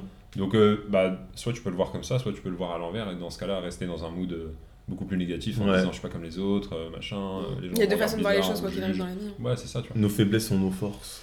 Ouais, et puis on a aussi les défauts de nos qualités. Hein. Ah, bien sûr, ah, non, Ah, attention, attention. Ça marche dans tous les sens, vraiment, c'est le truc le plus bateau. euh, voilà. Enfin bon, on a vachement dévié. À la base, on voulait parler de toi. Ah ben non, mais non, mais vous Parce qu'on m'écoutez, parlait prenez de, le temps. de Moi, plus je... de défauts Tu physiques. sais, c'est mon podcast, donc c'est-à-dire que tout le monde apparaît dedans. Non, aujourd'hui c'est le mien, Rémi, on a dit. Ah merde, je suis viré, c'est ça Euh, non, non, non, je te garde encore cela. J'ai besoin d'un ingé. Non, parce que du coup, en termes de plex, euh, pas de physique, Mhm. moi, ce que j'ai entre euh, ce que euh, j'ai et ce qu'on m'a beaucoup rappelé, mais c'est euh, voilà, comme ça, c'est mon élocution qui euh, m'a beaucoup. Enfin, ça m'a pas de genre euh, flingué de ouf, mais ça m'a. Ça t'a cassé à un moment. Ouais, j'ai failli dire un gros mot. J'ai comme j'essaie, tu vois, de. voilà. C'est bien. J'essaie de structurer. Non, en vrai, c'est parce que ouais, c'est relou, parce qu'en fait, un truc, on te le dit une fois. Sur le moment, en fait, quand tu t'en rends pas compte, surtout que j'étais assez jeune quand ça a commencé, et je sais pas ce qui a fait que mon élocution est partie en, en sucette de fou, tu vois. Donc, euh, bon, ça t'arrive une fois, deux fois, et en fait, à un moment, on te le dit tout le temps, tout le temps, tout le temps, tout le temps, tu vois. On Et, dit quoi euh, Que t'articules pas Tu ouais. poses pas de contexte, nous on le sait, mais les gens qui nous écoutent n'ont pas eu le contexte. Bah, bah, je dis élocution. Tu parles d'élocution. Oui, mais l'élocution, t'as euh, l'articulation, t'as le Mm. bégaiement, t'as euh, Oui, ouais, zozoter, ou tu Ouais, vois, vrai. Ouais, t'as vrai. vraiment de tout. euh. Je refais, je recommence. Alors, non, du coup, c'est au niveau de ma, mon articulation, et en gros, c'est bête, mais moi, à la base, je faisais des études de, de cinéma, théâtre, etc. Quand tu vas dans ce milieu, dans ce milieu-là, putain, tu te fais défoncer ta race. Bah ouais, c'est Parce normal. que c'est la première, euh, comment dire ta quand porte je, d'entrée. bah, en fait, quand je suis rentré dans, dans mon ancienne école, etc., elle est directe. Genre, c'était une semaine de stage en plus. hein. C'était Ouais. même pas genre au moment où je suis rentré dans l'école, c'est une semaine de stage. Je me suis fait terminer, tu vois. Et en fait, la manière dont ça avait, dont c'était dit, tu vois. Alors autant, vas-y, c'est pas grave. euh, euh, c'est une prof, vas-y, pourquoi pas, on est tous différents, on n'a pas notre euh, l'approche, etc. Et heureusement que je suis quelqu'un d'assez comme. Je prends sur moi, je m'en fous, tu vois, genre tu peux me dire des trucs. Mais vraiment, c'était genre. euh, J'étais repris à chaque seconde et de manière très euh, brute, tu vois. Ouais. Genre, il y avait. euh, C'était beau- C'était c'était très frontal, quoi. Ouais, très c'était brutal, hyper frontal, tu vois. Et j'étais en mode, mais attends, déjà qu'on me le dit au quotidien, si en plus, tu vois, genre dans le seul endroit où je suis un peu bien, on me le rajoute, c'est relou, tu vois. Bah, surtout que t'es dans un endroit où t'es censé apprendre, donc ouais, Ouais, qu'on et- te le dise parce qu'il faut te le dire. Enfin, le problème n'est pas qu'on te le dise, parce qu'en soi, si justement t'as besoin de savoir articuler entre guillemets correctement ou ex- excessivement, parce qu'en vrai dans le cinéma faut articuler obligé, Ouais, excessivement. Obligé de faire bah regarde, c'est attention. cool, tu vois, c'est alors, je l'ai dit un petit peu, mais par exemple, dans ce milieu-là, il y a beaucoup ce truc de l'accent, tu vois. Toutes les personnes qui viennent, enfin, parce que nous, les Parisiens, on a un accent, tu vois, entre guillemets, pour les autres. Ouais, Ouais. Mais majoritairement, on, on se dit pas qu'on a un accent, parce qu'on est là, on se considère, enfin, on se considère comme la norme de- Mm. du langage français, tu vois. Sauf que euh, dans le nord, il y a un accent, à l'est, à l'ouest, dans le sud, et en fait, il- en fait, il y en a beaucoup qui travaillent à perdre leur accent. Et, Je trouve ça euh, horrible. c'est chaud, hein, mais c'est vrai. hein. Je peux t'assurer que toutes les personnes que j'ai côtoyées dans ce milieu-là, il y en a pas beaucoup euh, qui, ont gardé, qui ont gardé leur accent. La majorité l'ont perdu. Ouais. Ils ont parce que c'était forcé parce qu'il y a de des accents qui sont plus forts que d'autres. Ouais, mais, euh, mais le, autant l'atténuer, je dis pas, parce que c'est Mm. un parce que beaucoup de personnes ne comprennent pas tous les accents, et ça c'est normal. Ouais. Mais il y en a beaucoup que j'ai vu qui avaient perdu, mais littéralement. Au début, c'était accent du sud à fond. Aujourd'hui, c'est euh, c'est toi, c'est moi, c'est n'importe qui. Ouais. Tu vois, c'est un truc de fou, tu vois. Donc, bref. Et pour revenir sur mon cas perso, c'est qu'en gros, après, bon, j'ai quitté les écoles, enfin bref, etc. Et, truc tout con, c'est que je me focus beaucoup dessus parce que quand j'ai commencé à faire de la musique, bah là, du coup, il y a un truc de que tu te concentres tout le temps, tout le temps. Et en fait, tu t'enregistres. Et la première chose qu'on me disait sur mes premiers sons, c'était putain, on n'entend pas ta voix. Parce que je cachais ma voix à fond, je mettais, je mettais l'instru très très fort. Mm. Et ma voix très très au fond, ce qui fait qu'on n'entendait pas ma voix. Et Mm. tout le monde disait, mais mec, on n'entend pas ta voix. Parce que moi, inconsciemment, sans le faire exprès, je cachais ma voix, tu vois. Mais je faisais pas gaffe, tu vois. Je me suis jamais dit, ouais, Mm. il y a un lien. C'est juste que moi, je l'ai caché, etc. Et ça a continué comme ça. Et bah, quand on a débuté le podcast, bah, je sais pas de mytho que quand je réécoutais, je dis, putain, mais on me comprend pas la putain de Sarah, c'est un truc de fou. Donc, On, peut faire, euh, on peut Ouais. faire attention aux gros mots, Ouais. mais. pardon, Le-. Il y a deux minutes. Ouais, je structure, je dis plus de gros mots. Ouais, j'ai un quota, d'accord J'ai un quota Et respecté. bah, tu l'as défoncé là, c'est bon. Ouais, bah, purée, je vais le noter au Mais alors attends, est-ce que du coup, d'avoir les réflexions au quotidien et en plus ces, ces trucs hyper abrupts de genre de ton stage, euh, c'est Mhm. ça qui a créé ton plex du coup? Bah en fait, il y a eu un tout parce qu'il y a eu le truc de par exemple dans ta, dans ta mif, genre Madord me le disait beaucoup au début. Et en fait, c'est trop bizarre parce que euh, quand tu côtoies beaucoup les personnes, à un moment les personnes ne font plus attention. Ouais. Elles te comprennent, bah elles s'adaptent à toi, c'est normal comme tout le monde s'adapte euh, machin. Mais quand tu Capacité sors humaine, de ça, important. comment? Capacité humaine. Savoir Ouais, voilà, ça c'est cool. Mais quand tu sors du coup de ton cadre euh, de gens qui te connaissent et qui te comprennent, bah tout de suite ça, ça revient à l'affût parce que moi le truc qui m'arrivait souvent, c'est je dis quelque chose et on me dit quoi? Oui, mais Et, du coup, euh, t'étais pas complexé à la base par ça, parce que toi, euh, tu, tu, c'était comme ça, euh, c'était, tu En parlais fait, comme ça, fait et voilà. que tu l'as remarqué, c'est que. C'est que les gens te le fassent qu'après, remarquer, Et dit. que C'est après, ça, on te l'a redit. Mais du coup, t'aurais jamais développé un espèce de complexe, et probablement que t'aurais jamais essayé de cacher ta voix sur tes sons si t'avais pas eu et des remarques un peu, euh, du coup, Ouais, euh, pense, ouais, ouf. Ah oui, négativement et péjoratives que... C'est sûr, c'est même certain. Mm. Genre, euh, je sais que j'aurais pas été comme. Qu'est-ce qu'il y a? Non, non, pardon. Je vois Rito qui euh, s'apprête à préparer. Vas-y, prépare ta question, je t'attends, mec. t'écoute. Mais ouais, non, a- je pense qu'il y a ce truc-là de quand on te le dit beaucoup, à un moment, genre. euh, Tu En fait, et surtout qu'en plus, ouais, c'est ça, c'est que oh, le- j'avais commencé à travailler dessus, et je pense que j'ai un petit défaut, c'est que si je vois pas les résultats tout de suite, Ouais. Je, je dis ok, j'arrête, ça sert à rien, et, je me... et t'as le truc de te dire, bah c'est pas grave, les gens me le diront, et je m'en fous, et c'est pas grave, vas-y, euh, on, accepte. Sauf qu'à un moment, euh, bon, je me suis rendu compte que même moi, parfois, quand je réécoutais des épisodes pour les mixer et tout, j'ai vu qu'il y avait. Comparé à avant, je trouve que je me suis amélioré, mais il y a eu des moments où je chantais qu'il y avait des endroits où euh, j'allais trop vite, etc. Euh, donc je me suis dit, ok, maintenant il faut faire un travail. Et en fait, j'ai vraiment commencé à faire un travail tout con en plus, hein, c'est c'est un truc tout bête. Mais euh, en gros, tu mets un crayon, tu mords un Mm. crayon et tu dis des phrases de- de- d'articulation, ce qu'on appelle, c'est t'en as plein. Euh, les chaussettes de l'archiduchesse sont-elles sèches, archi sèches, voilà, typiquement. Et en fait, à force de faire ça, tu bah, c'est comme un muscle, tu le travailles, Ouais. tu le travailles et ça s'améliore. Mais j'ai mis longtemps à passer cette étape, tu vois, à me dire, vas-y, c'est bon, le fait, tu vois, ça, te prend, ça me prend 10 minutes par jour et je le fais. Et je trouve, personnellement, Que tu t'améliores. que je me suis amélioré. Mais c'est trop bien. Voilà. Rien de mieux que le, de, de voir le résultat. Vas-y, Rito, c'est moment, vas-y. Non, non, non. Il n'y a pas de souci. Euh, non, en fait, euh, en fait j'étais en train de penser à ça en même temps que, que tu discutais. Parce que depuis tout à l'heure, on, se pose, euh, on se pose la question entre nous sur euh, si nos complexes sont, sont rattachés au, au- au regard d'autrui. Ouais. Euh, mais finalement, est-ce que c'est pas justement le, le- la règle même du complexe? C'est-à-dire que finalement, est-ce que tous les complexes ne sont pas justement euh, par rapport au regard d'autrui, par rapport au, au code sociétal Si, qu'on a. Pour moi, en partie, en grosse parce partie, que ouais. je me dis, si moi demain, euh, voilà, si, euh, imaginons que j'arrive au monde et je suis tout seul dans le monde, Ouais.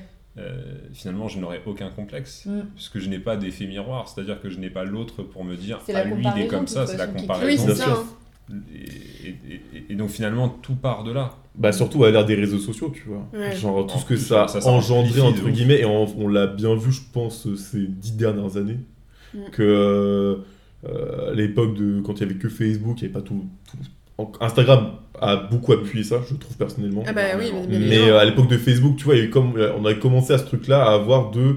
Euh, c'est- c'est- Avant, il y, avait, il y avait Skyblock pour dire, et Skyblock, ça restait quand même très intime, tu vois, ça restait que ton, ton cercle privé. Ouais, et encore, ça a été déjà. euh, Mais c'était non, mais beaucoup. démocratisé quand même. hein. Ouais. non, mais, non, mais, non, mais c'était beaucoup, mais. Oui, mais je veux dire, ça créait déjà un peu le truc enfin, qui existait de toute façon par défaut dans les écoles et tout ça envers ces choses. T'es sûr Mais, Florent euh, 100%. Genre, euh, enfin, moi je me souviens que sur enfin, les skyblogs, ça avait un peu aussi créé ce truc de ceux qui sont populaires et ceux qui le sont moins, tu Mm. vois, et tu le sentais dans les photos, dans la manière de faire les choses et tout. Bref. Bon, après, tu regardes aujourd'hui, euh, la tendance, pour beaucoup, elle s'est pas inversée, de, je sais pas, en mode genre, ouais, euh, les, les populaires du collège, ils sont devenus trop nuls, c'est Ouais. pas du tout ça. Mais c'est plus dans le sens où ça s'est un peu inversé parce que c'est des gens qui, à l'époque, voulaient faire du bruit et qui aujourd'hui, il y en a beaucoup qui sont hyper discrets parce qu'en fait, euh, bah, t'es jeune, forcément, tu te fais hyper par euh, un tel et machin, Mm. et oh là là, c'est trop cool et tout. Et du coup, t'as après ce renouveau de regard des autres. Ah putain, mais lui, il a ça, si moi je l'ai pas, euh, Bah en ouais. fait, je suis une sombre merde. Exactement. Alors que non, pas du tout, genre au contraire, et c'est là que t'as la différence. Et, et en fait, la différence, plus le regard des autres, plus la comparaison, plus tous les facteurs que tu peux ajouter, bah forcément, à un moment donné, euh, un humain euh, normalement constitué, entre gros guillemets, euh, va trouver un problème à un moment donné chez lui, tu vois. Mm. En se disant, ah bah je suis pas normal sur ça. Bah parce qu'en plus, ouais, et bah, ce qui a accentué ça, je trouve personnellement, c'est que quand t'as eu Facebook est arrivé, Facebook c'était mondial. Tu vois, genre c'était euh, Ouais. c'était vraiment... T'as eu la période, en gros, bon, Skyblog c'était français, donc ça restait un peu centré entre guillemets, surtout c'était plus proche, je trouve personnellement. Mais quand on est passé à Facebook, là on a vu c'était mondial. Et genre, gros impact américain, je trouve personnellement, parce qu'il y en a, euh, les, les Caris sont dans ce truc-là du très visuel, très superficiel, etc. Qui euh, c'est un peu propagé partout, je pense, même si ça devait être là par défaut. Mais du coup, il y a ce truc-là de, ok, c'est quoi la perfection dans le monde, tu vois? Et, euh, et on s'est rattaché à des physiques, entre guillemets, qui sont. Bah, désolé, qui sont pas réels, tu vois, genre. Ouais. euh, tout ce qui est. euh, moi, je Barbie. trouve- Quand- Bah, L'exemple tout bête, Barbie. Barbie, Barbie et Ken. exactement. Barbie et Ken, c'était voilà, c'était genre euh, la licitude. Tu Ouais. vois, genre, euh, c'était. euh, oh, salut, ça va? Petit chat. Et Gros donc- chat. Oh ah. c'est la plus. oui, c'est vrai. Tu la trouves grosse, c'est l'autre alors. c'est Non, non, c'est vrai que l'autre est un peu plus imposé.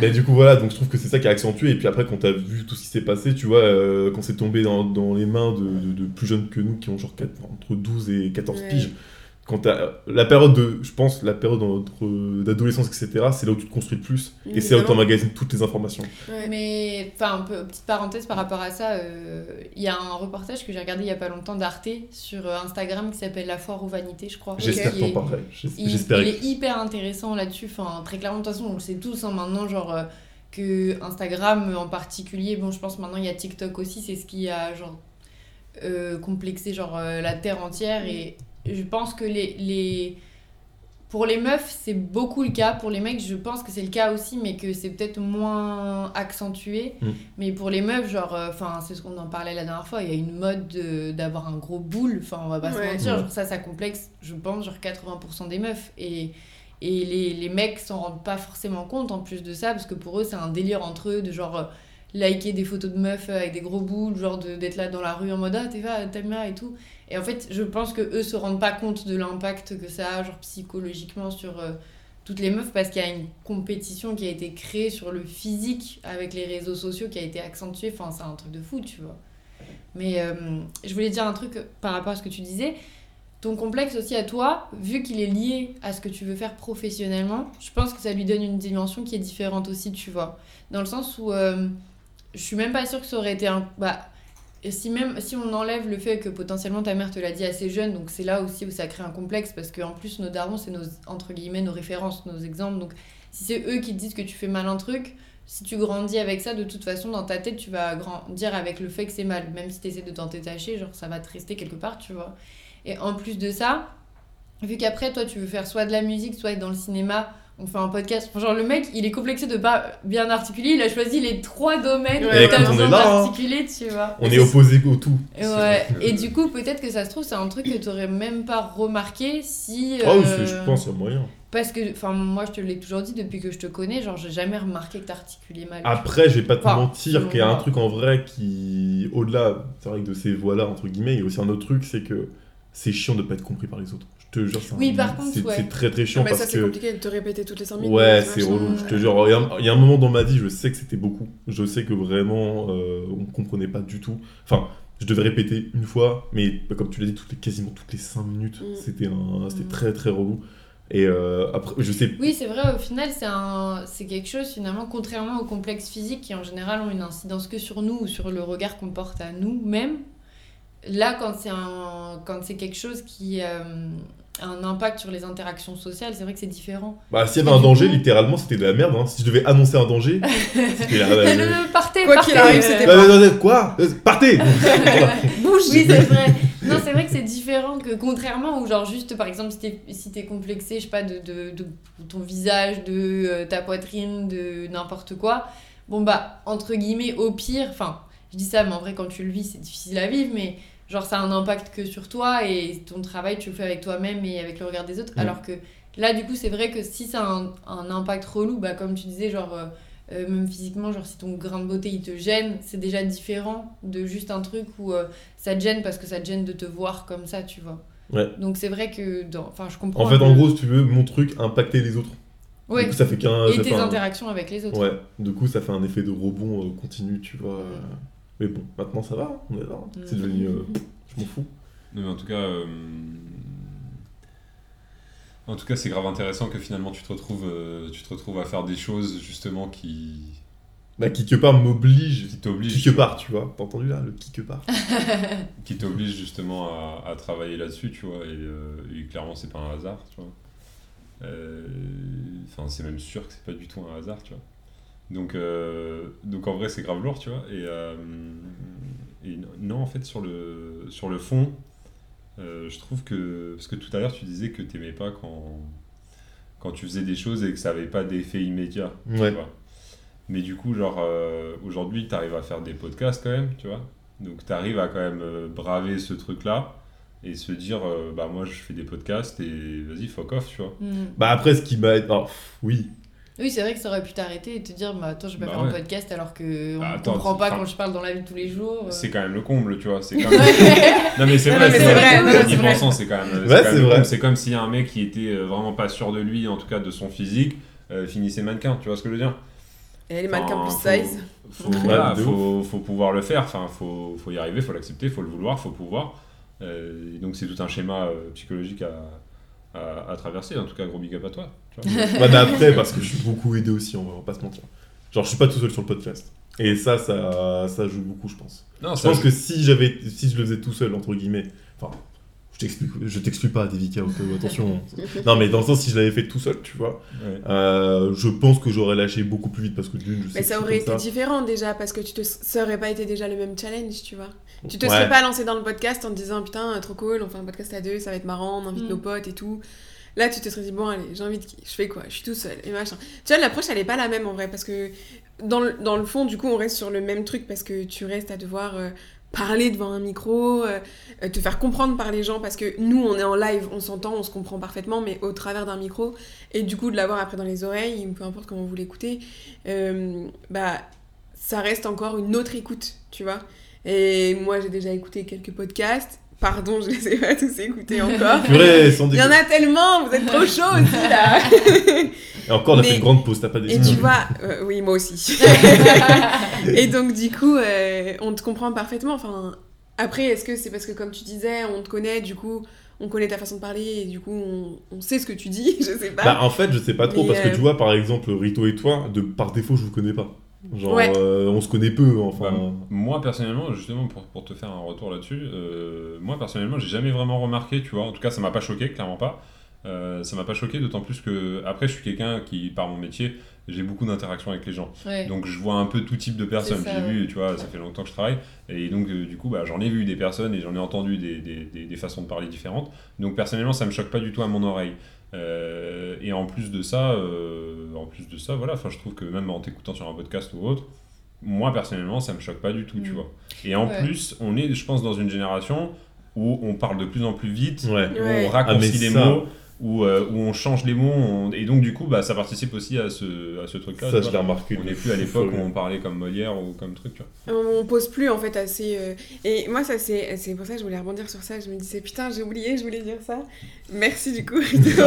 La balle rebondissante. Euh, ouais, euh, pareil, la première fois où on s'est vu, je me suis pas dit genre, ok, il a un problème d'élocution. Je me suis dit, ça va beaucoup trop vite dans sa tête, il veut aller plus vite que la musique. Ouais, je me souviens Et en fait, et, et je pense que je te l'avais déjà dit ou j'avais dû te dire à toi, Ouais, je sais vu. plus, mais en fait, je pense que ça va tellement vite dans ta tête que tu prends pas le temps de, de penser ce que tu es en train de dire, que ça sort tout de suite. Et moi, la première. Ah, j'agis que repensé, c'est vrai. je, parle, je carrément. parle hyper vite, euh, et encore là, ça va. euh, en podcast, je trouve que ça va, je suis assez calme et tout. D'ailleurs, euh, merci parce que ma voix, c'est un truc que pareil, je me dis putain, euh, j'aime pas m'entendre. Et beaucoup de potes m'ont dit Meuf, trop bien le podcast, trop Mm. cool de t'entendre et Du tout. coup, c'est- du coup, Mais ça, cool. tu vois, c'est un truc à- quasiment Mais- à chaque fin de- d'épisode qu'on enregistre, Ouais. on propose à la personne d'écouter. Ouais. Franchement, la moitié nous disent Ah non, je veux pas, j'aime Bah pas ma ouais. voix.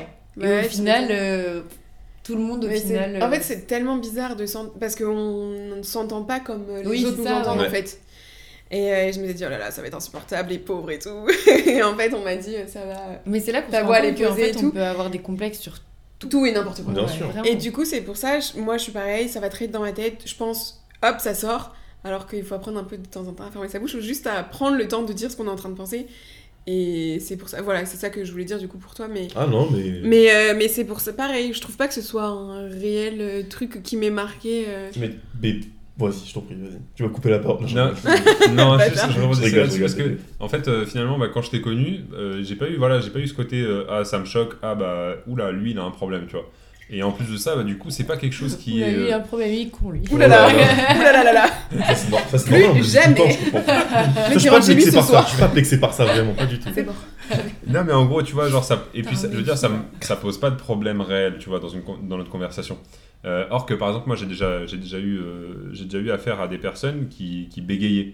Et pour le coup, le bégayement, même quand il est léger, pour le coup, ça devient vite, euh, Mm. ça devient vite Un effort. difficile dans une, dans une conversation et ça demande un réel effort à la Mm. personne qui est en face, tu vois. Et en tout cas, aujourd'hui, moi personnellement, ça me demande aucun effort à, t'écouter oui. ou, à, ou à te comprendre. Je me fais saucer. On est en train de résoudre ouais. ton Ouais, complexe. c'est l'épisode, on rassure Rémi sur, Grave. sur son Non, plex. non, moi je donne, je donne vraiment mon point de vue, tu vois. Non, mais c'est gentil. Après, des fois, je trouve que tu parles vraiment Mais je pense beaucoup, que, euh, comme on disait, euh, beaucoup trop vite, tu vois. Beaucoup ça, trop, tu parles beaucoup trop. Tout- beaucoup et trop, tout court. Beaucoup trop tout court en fait. ouais. Vraiment, tu pourrais la fermer, s'il te plaît, Rémi, ça devient Non, comme on disait, je pense que l'exigence par rapport à ça est née de, de ce que tu veux faire de ta voix, en fait. C'est plus ça, tu vois. Tu sais qu'en plus, pour rebondir par rapport à ce que vous disiez tout à l'heure, sur le fait qu'on on est dans un monde où on parle de plus en plus vite, c'est que à tel point ça m'a travaillé quand je regardais une vidéo YouTube par exemple, parce que c'est c'est le truc voilà que- qui est plus en, euh, pas- c'est pas un film par exemple, un film tu vois c'est vraiment cadré etc. Ouais. Là c'est une vidéo donc c'est un peu fait sur le vif entre guillemets. Bah je remarquais, je disais mais putain c'est fou comment tout le monde parle vite en vrai. Et je suis pas le seul à être impacté Mm. par ça. Ah, mais oui. Je vais, je vais prendre un exemple, bah, je vais prendre Squeezie parce que c'est quelqu'un que je suis depuis que je suis jeune, tu vois. Et je m'en rendais pas compte à ce moment-là, tu vois. Et je me disais euh, que- qu'il parlait super vite. Ouais. Mais toi, un jour, délicat, on a regardé. Ouais, toi là. Ouais, Un jour, on a regardé une vidéo, c'était pas Squeezie, c'était euh, c'était un autre. Et tu m'as dit une phrase. Tu m'as dit putain, ça va super vite, tu vois. Et en fait, bien bah, accéléré là et, bah, je, et pour le coup, pour moi, je disais, bah non, ça me paraît normal. Et en fait, j'ai fait attention à ça après sur plein de vidéos. Et je regardais Squeezie, par exemple. Je regardais ses anciennes vidéos et celles de maintenant. Tu vois que maintenant, il a un vrai travail où il arrive Ouais. à bien s'exprimer, on comprend. Mais une période de sa vie, Il parlait super il vite. parlait Mm. tellement vite, on comprenait rien, tu vois. Et je me dis, putain, en fait, ça m'a rassuré quelque part de me dire, c'est con, je me suis dit, bah en fait, je suis pas le seul, tu vois. Genre, je me dis vraiment, je suis Mm. pas le seul à être impacté par ce truc. Enfin, qui ait dû avoir ce truc-là à un, un Ouais, moment. non, sûr. Et en fait, je me suis dit, bah, c'est le travail. Je- Ok, Lena situation, pour vous dire. C'est vrai que je trouvais qu'il y a des moments où elle parlait super vite, où elle articulait pas. Et je me dis, bah putain, mais même, tu vois, genre, c'est con, mais euh, il y a moyen de traverser ce truc-là. Tu vois, Oui, il y a puis moyen comme de- quoi, ça leur a Mais pas tu peux empêché tout- de faire des métiers où au final euh, Ouais, de ils ouf. parlent et que le but même de leur métier c'est qu'on les écoute quoi. Bien sûr. Et de rien n'est insurmontable, donc en vrai, euh, tu vois, si ce n'était même pas un gros complexe et que ce n'était qu'un plex, c'était qu'une petite barrière à franchir. Non, mais c'est ça. hein. Mais du coup, euh, donc, euh, j'ouvre l'appareil. Allez, ça y est, il a trop parlé. Mais. Ouais, il nous rend l'appareil. J'avais un truc à dire et ça ça m'a échappé. Ah, ça- Non, moi, ma j'ai mémoire des- flanche. J'ai des complexes physiques, mais j'ai aussi des. Enfin, pour le coup, je pense que j'ai eu les deux. Ok. Genre, j'ai eu beaucoup de complexes physiques quand j'étais plus. Fixe. quand j'étais plus jeune.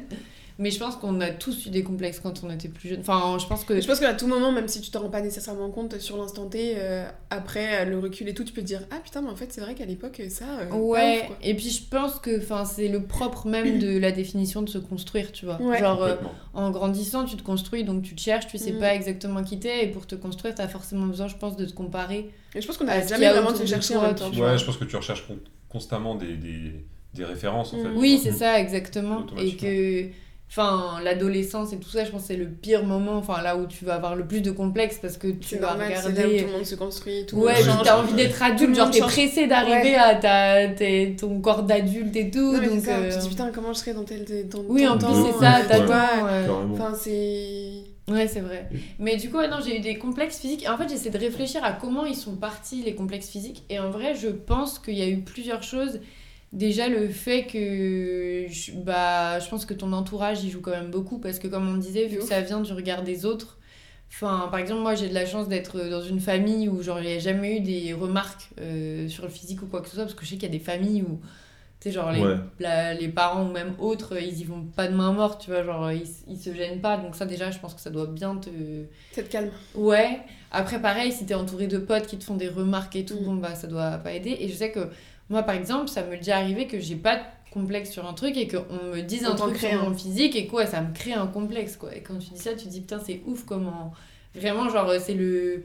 C'est les lunettes que quelqu'un met pour te regarder. Ouais, bah, tu prends ces lunettes et du coup, tu te regardes comme lui, il te voit, alors que jusque-là, tu te voyais même pas. Enfin, c'est ouf. Mais par contre, j'ai eu un, j'ai eu un complexe qui n'était pas physique pour le coup. Euh, c'est, enfin, je sais pas si on peut appeler ça un complexe. C'est le fait que je pleure beaucoup. Tout pareil. Pas du tout à répéter. passe tout de ma vie à chialer. Mais alors, c'est pas un complexe c'est pour moi. Au Non, non, non. contraire, c'est. Mais voilà. Moi, fait, juste ma manière d'évacuer. hein. c'est- Voilà. C'est Et c'est ça qui est fou, c'est qu'en fait, Je me sens moins seul. avec Pleurez, mesdames. Je me sens moins. Messieurs, dames. C'est qu'en fait, c'est. C'est une galère. maintenant, quand, euh, quand genre. euh, Enfin, c'est- je trouve ça ouf justement de me dire ça. C'est- mais... En fait, c'est dingue que, ça, que tu te sois posé la question de te dire, genre, est-ce que c'est un complexe Enfin, que ça t'ait complexé ou que. En fait, ça en fait que- à un complexe, je trouve ça ouf. En fait, tu sais que je m'en suis rendu compte il y a, vra- il y a vraiment genre euh, deux mois, tu vois, que Ah oui. ça avait été un complexe, ouais. Parce qu'en fait, il s'est passé un truc. En fait, donc bah, j'ai toujours été hyper émotive, genre euh, c'est vraiment la définition de moi-même, c'est d'être remplie d'émotions. Ouais, très empathique. Et en plus, du coup, que ce soit dans la joie, dans la tristesse, dans tout, euh, ça va se voir sur mon visage, ça va se voir dans mon attitude, et je vais pleurer, que ce soit pour les moments joyeux ou pas joyeux. Et donc, euh, bah, quand j'étais chez moi, ma, fin, pour ma famille, c'était normal que je sois comme ça, donc ça n'a jamais posé, entre guillemets, de soucis. Mais c'est après, quand je suis allée à l'école, et que bah, j'avais des petites remarques, genre, Ah, bah, tu pleures encore, ou des trucs comme putain. ça, ou ah, elle va pleurer. tu voilà, pire truc, c'est ouais. ces gens-là, là, euh, elle est en Et- enfer. Et du coup, tu te dis. Et c'est un peu. Enfin, j'allais dire c'est horrible, mais il y a pire sur Terre. hein, mais euh, t'as le truc de dire, mais. C'est horrible de me dire ça, enfin je le fais pas exprès entre guillemets, Ouais. genre euh, puis je fais rien de mal, genre euh, enfin au pire ça dérange qui, enfin Au pire, c'est déshydrate. Ouais voilà c'est ça, le seul impact c'est sur moi Ouais, globalement, tu vois.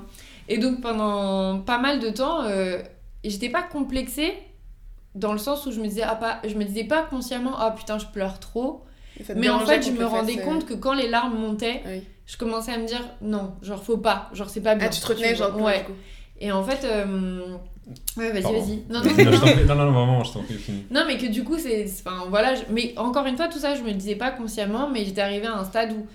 Il fallait que tu te retiennes de euh, pleurer parce que tu je disais qu'il fallait pas que tu pleures parce que c'était Et en pas bien. plus de ça, quand t'es une meuf et que tu pleures, les adultes, les mecs adultes souvent, les meufs aussi, mais surtout les mecs adultes, te qualifient de la petite euh, pleureuse, tu vois, genre la chialeuse. La euh, pleurnicheuse. la pleurnicheuse, tu vois. Et enfin, t'es la petite meuf qui pleure. Du coup, tu perds tout toute crédibilité, toute, euh, toute, plein de choses, tu vois.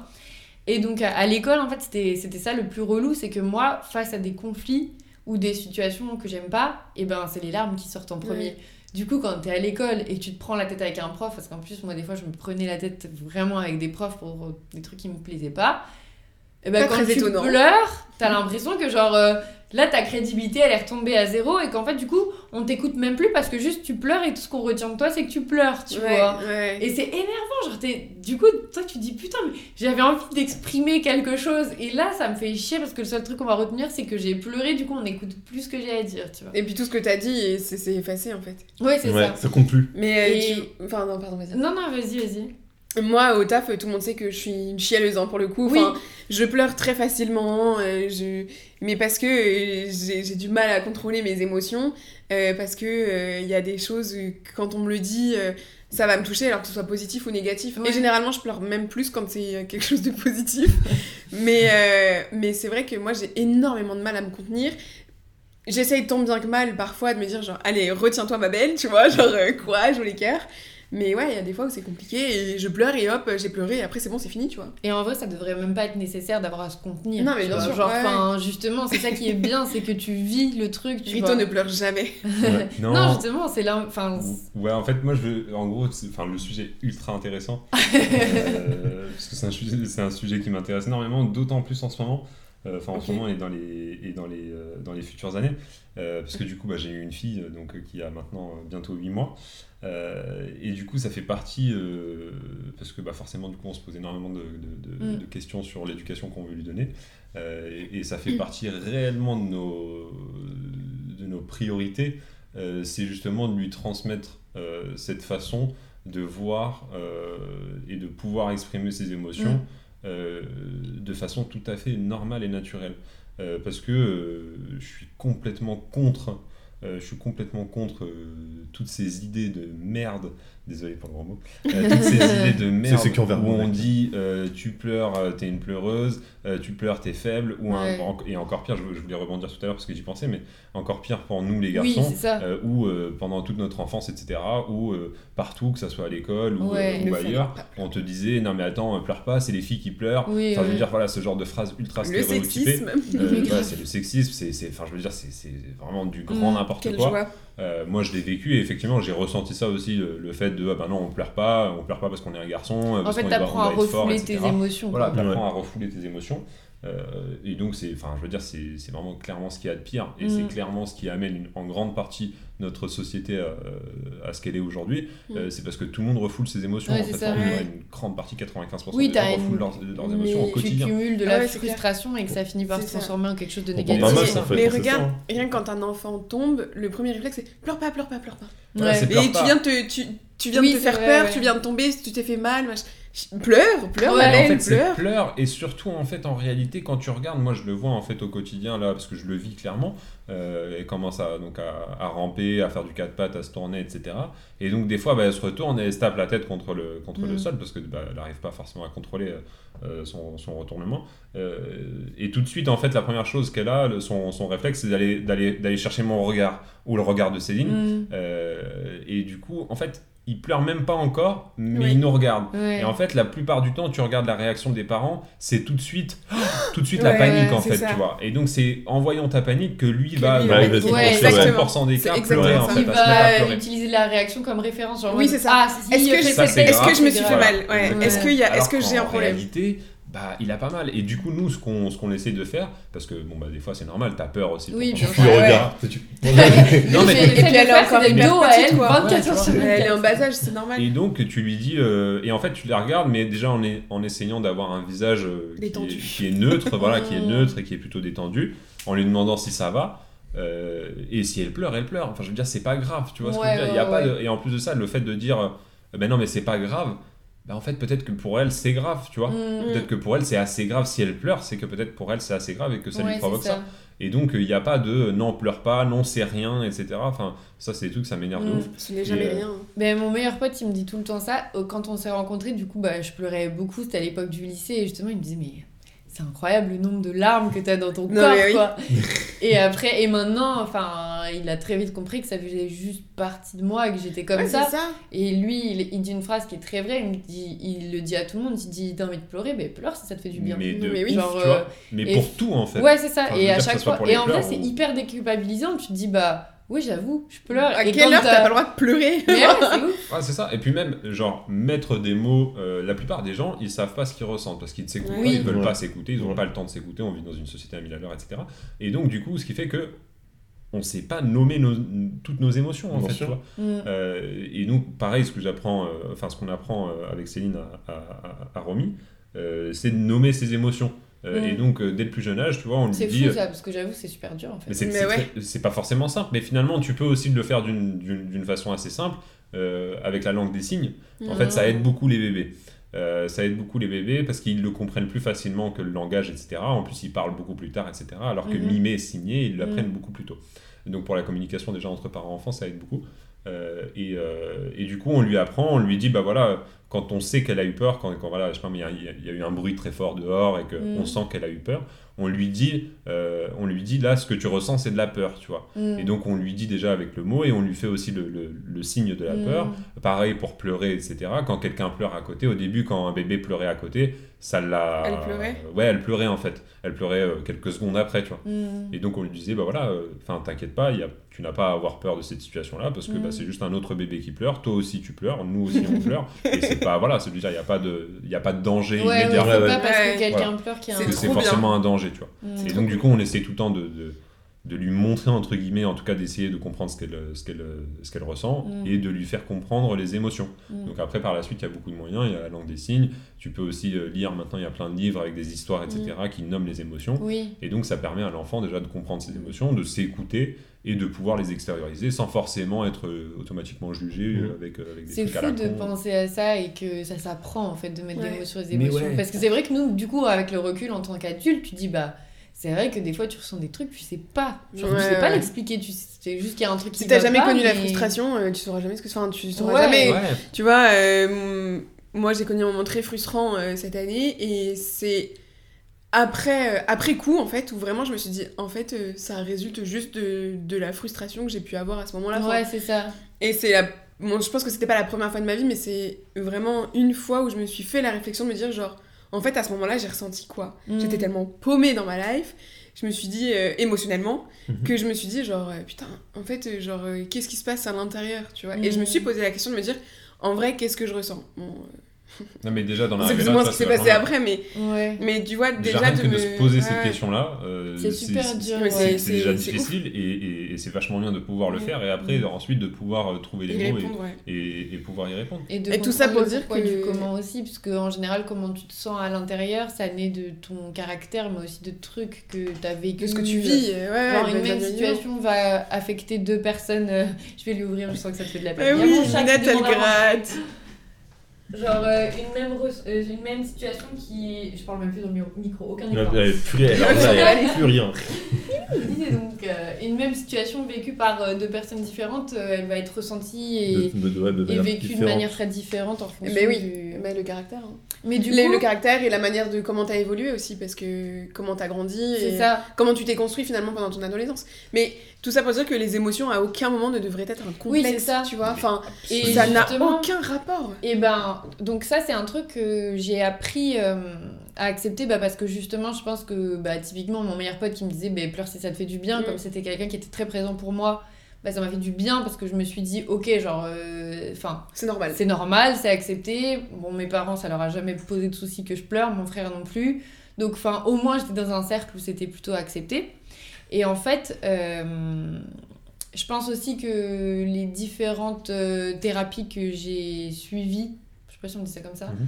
mais ça a fait que ça m'a beaucoup appris à me comprendre et à essayer de, de genre euh, comprendre ce qui se passe en moi pour que ça déclenche une émotion et me dire bah ok c'est mon émotion je la vis c'est comme ça et, et c'est bien tu vois et en gros ce qui s'est passé c'est que du coup donc j'avais totalement accepté ça et en fait j'ai vécu une autre situation où euh, j'ai senti que mes émotions n'étaient pas acceptées enfin que Mhm. ça ça gênait en fait la personne En d'en face et d'un coup ça a recréé ce complexe mais en beaucoup plus fort qu'avant. Et en fait je me suis dit putain c'est fou parce que hum, je l'ai pas compris tout de suite. J'ai juste compris que je me sentais mal et que je me sentais euh, jugée. Enfin genre j'avais envie de m'enfermer toute seule et de me dire putain euh, au moins si je suis toute seule ça va gêner personne et en fait euh, après du coup bah, j'ai pris un peu de temps toute seule et tout et j'ai compris je me suis dit putain c'est fou parce qu'en fait c'est là où j'ai compris que ça avait été un complexe à un moment dans ma vie et où je me suis dit ah en fait ça a été tellement compliqué d'accepter le fait de pleurer et que ce soit accepté par les gens autour de toi que maintenant que ça a été accepté, que quelqu'un te remette sur le truc de putain pourquoi tu pleures, enfin en gros tu pleures tout le temps ou t'as trop d'émotions, bah d'un coup genre euh, je me suis dit ouais euh, ça m'a en fait ça m'a fait revenir le complexe mais Ouais. super fort d'un coup. Et du coup je me suis dit ok. Et en fait genre euh, bah ça m'a mis super mal mais surtout parce qu'en fait du coup j'ai commencé à analyser tout tout le temps et me dire oh, putain c'est vrai que je sais pas gérer mes émotions etc et, et en fait bah après je suis partie en vacances toute seule. Et en fait ça m'a permis de ressasser plein de choses de retourner le truc plein de fois dans ma tête et de revenir au stade où de me dire mais en fait attends, euh, qu'est-ce qui te pose problème là? C'est le fait que quelqu'un n'accepte pas, mais si cette personne elle accepte pas, bah Bah tant pis. Enfin, tant pis, elle part. Regarde vois, ailleurs, en genre, fait. euh, genre là, l'important c'est que moi je sois bien avec moi-même et donc et ça m'a fait ultra du bien d'avoir le recul nécessaire et ça encore une fois, je pense que c'est pas venu tout seul, c'est venu de aussi de tout ce que j'avais vécu avant et d'avoir rencontré des gens qui m'ont appris à l'accepter et tout. hein. Mais c'est vrai que j'ai réussi à me dire, mais non, en fait, t'es comme ça, c'est ta manière d'év- d'évacuer, Ouais, de d'exprimer ressentir les, les choses. choses et de les exprimer. Donc, euh, donc c'est ça, il n'y a aucune raison d'être complexé par ça. Et en fait, ce qui doit changer, c'est pas toi, c'est bah, si les gens ils acceptent pas, soit tu leur expliques, et s'ils acceptent toujours pas, bah ciao. Genre, enfin, c'est pas. c'est Et tout ça pour dire que je trouve que c'est hyper intéressant de dire que quand on a un complexe ou quelque chose qui nous gêne, faut pas avoir peur des fois de se retrouver avec soi aussi Mm. et de se dire bah en fait plutôt que de chercher du, du soutien et d'être rassuré par les autres tout le temps enfin moi je sais que je fais partie des personnes qui vont beaucoup demander l'avis des autres tu vois genre euh, Ouais.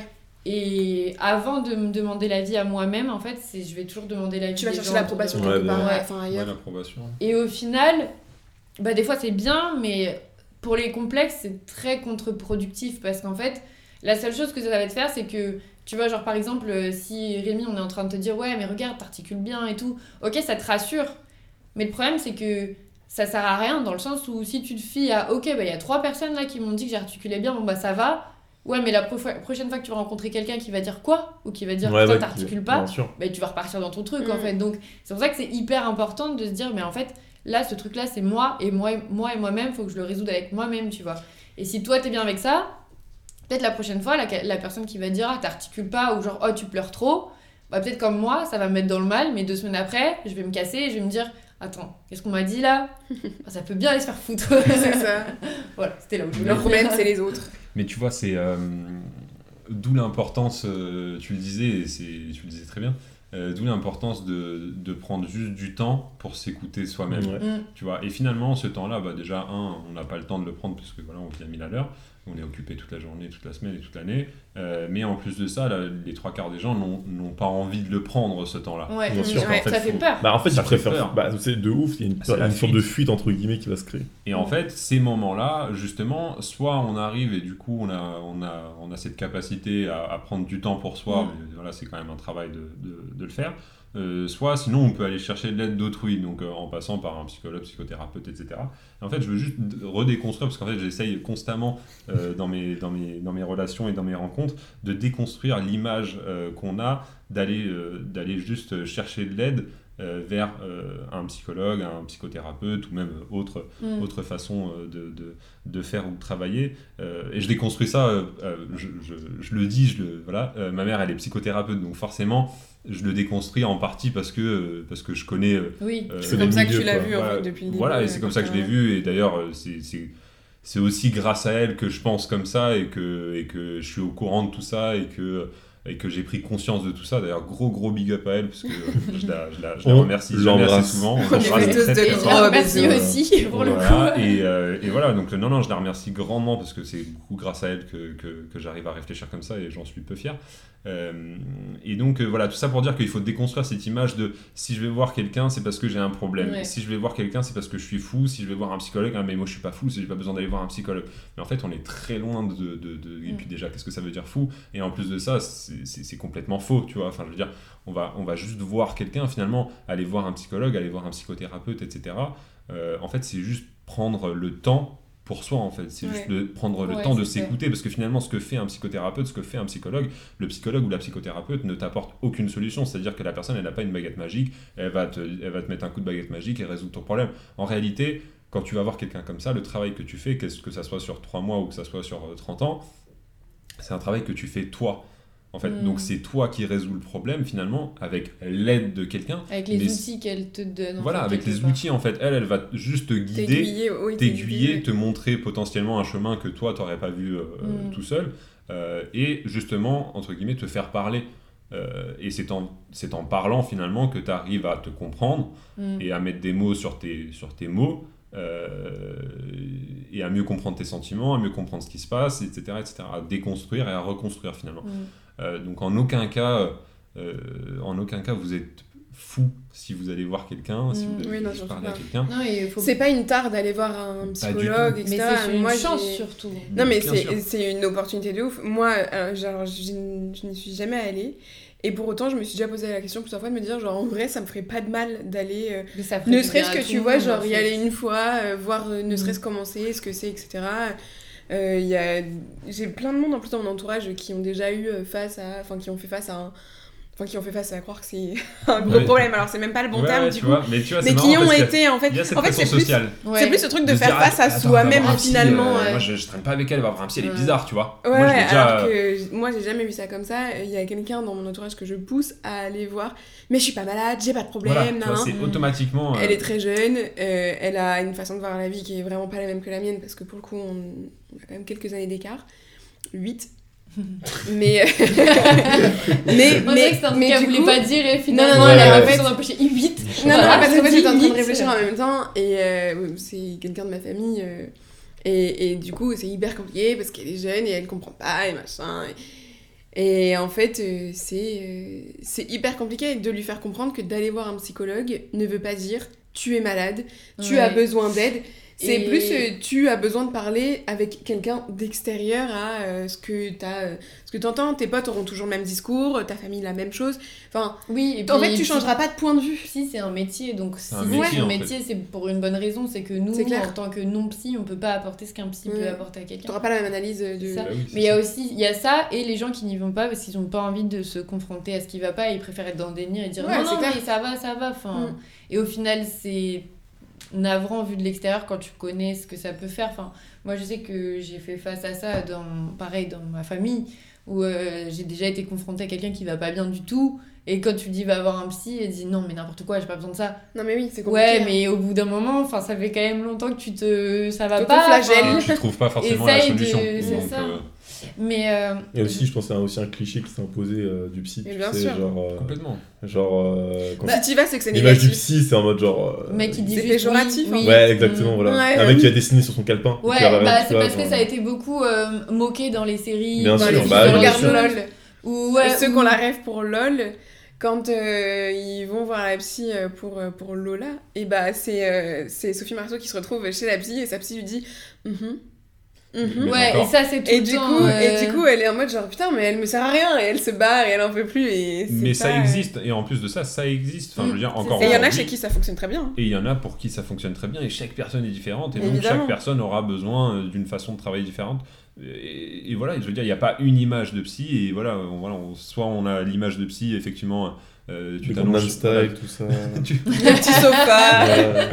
tu t'allonges sur le divan, euh, elle est avec son Voilà, calepin, et elle te dit après. Hum, mais encore, tu vois. Donc Ouais, ça, c'est vraiment l'image de merde qu'on a euh, du psy. Ça existe effectivement, mais c'est pas du tout la seule. Tous les psys ne euh, sont pas bons non plus, tu vois. Voilà, Ouais. après, il y en a Ah, qui. Juste trouver Il le bon pour. Apparemment, de- j'ai entendu dire, moi je sais jamais voir de psy ou quoi, mais je sais plus ce que j'ai entendu. Apparemment, vaut mieux faire plusieurs psys. cette idée. Oh là, oh là là, oh là là non, mais parce qu'il faut trouver le bon. Ouais, apparemment, toi, faut, en faire, plus, enfin, faut en faire entre guillemets plusieurs pour trouver. euh, Mais ça aussi, c'est un correspond. peu Bah un. Enfin, c'est pas un mythe parce que c'est vrai, mais ça, c'est dommage parce que ça, ça refroidit aussi beaucoup de personnes, j'ai l'impression, d'aller voir un psy. Parce qu'ils disent, ouais, mais ça se trouve, je vais pas tomber sur la bonne personne. Et limite, il y en a qui y vont en se disant, enfin, genre.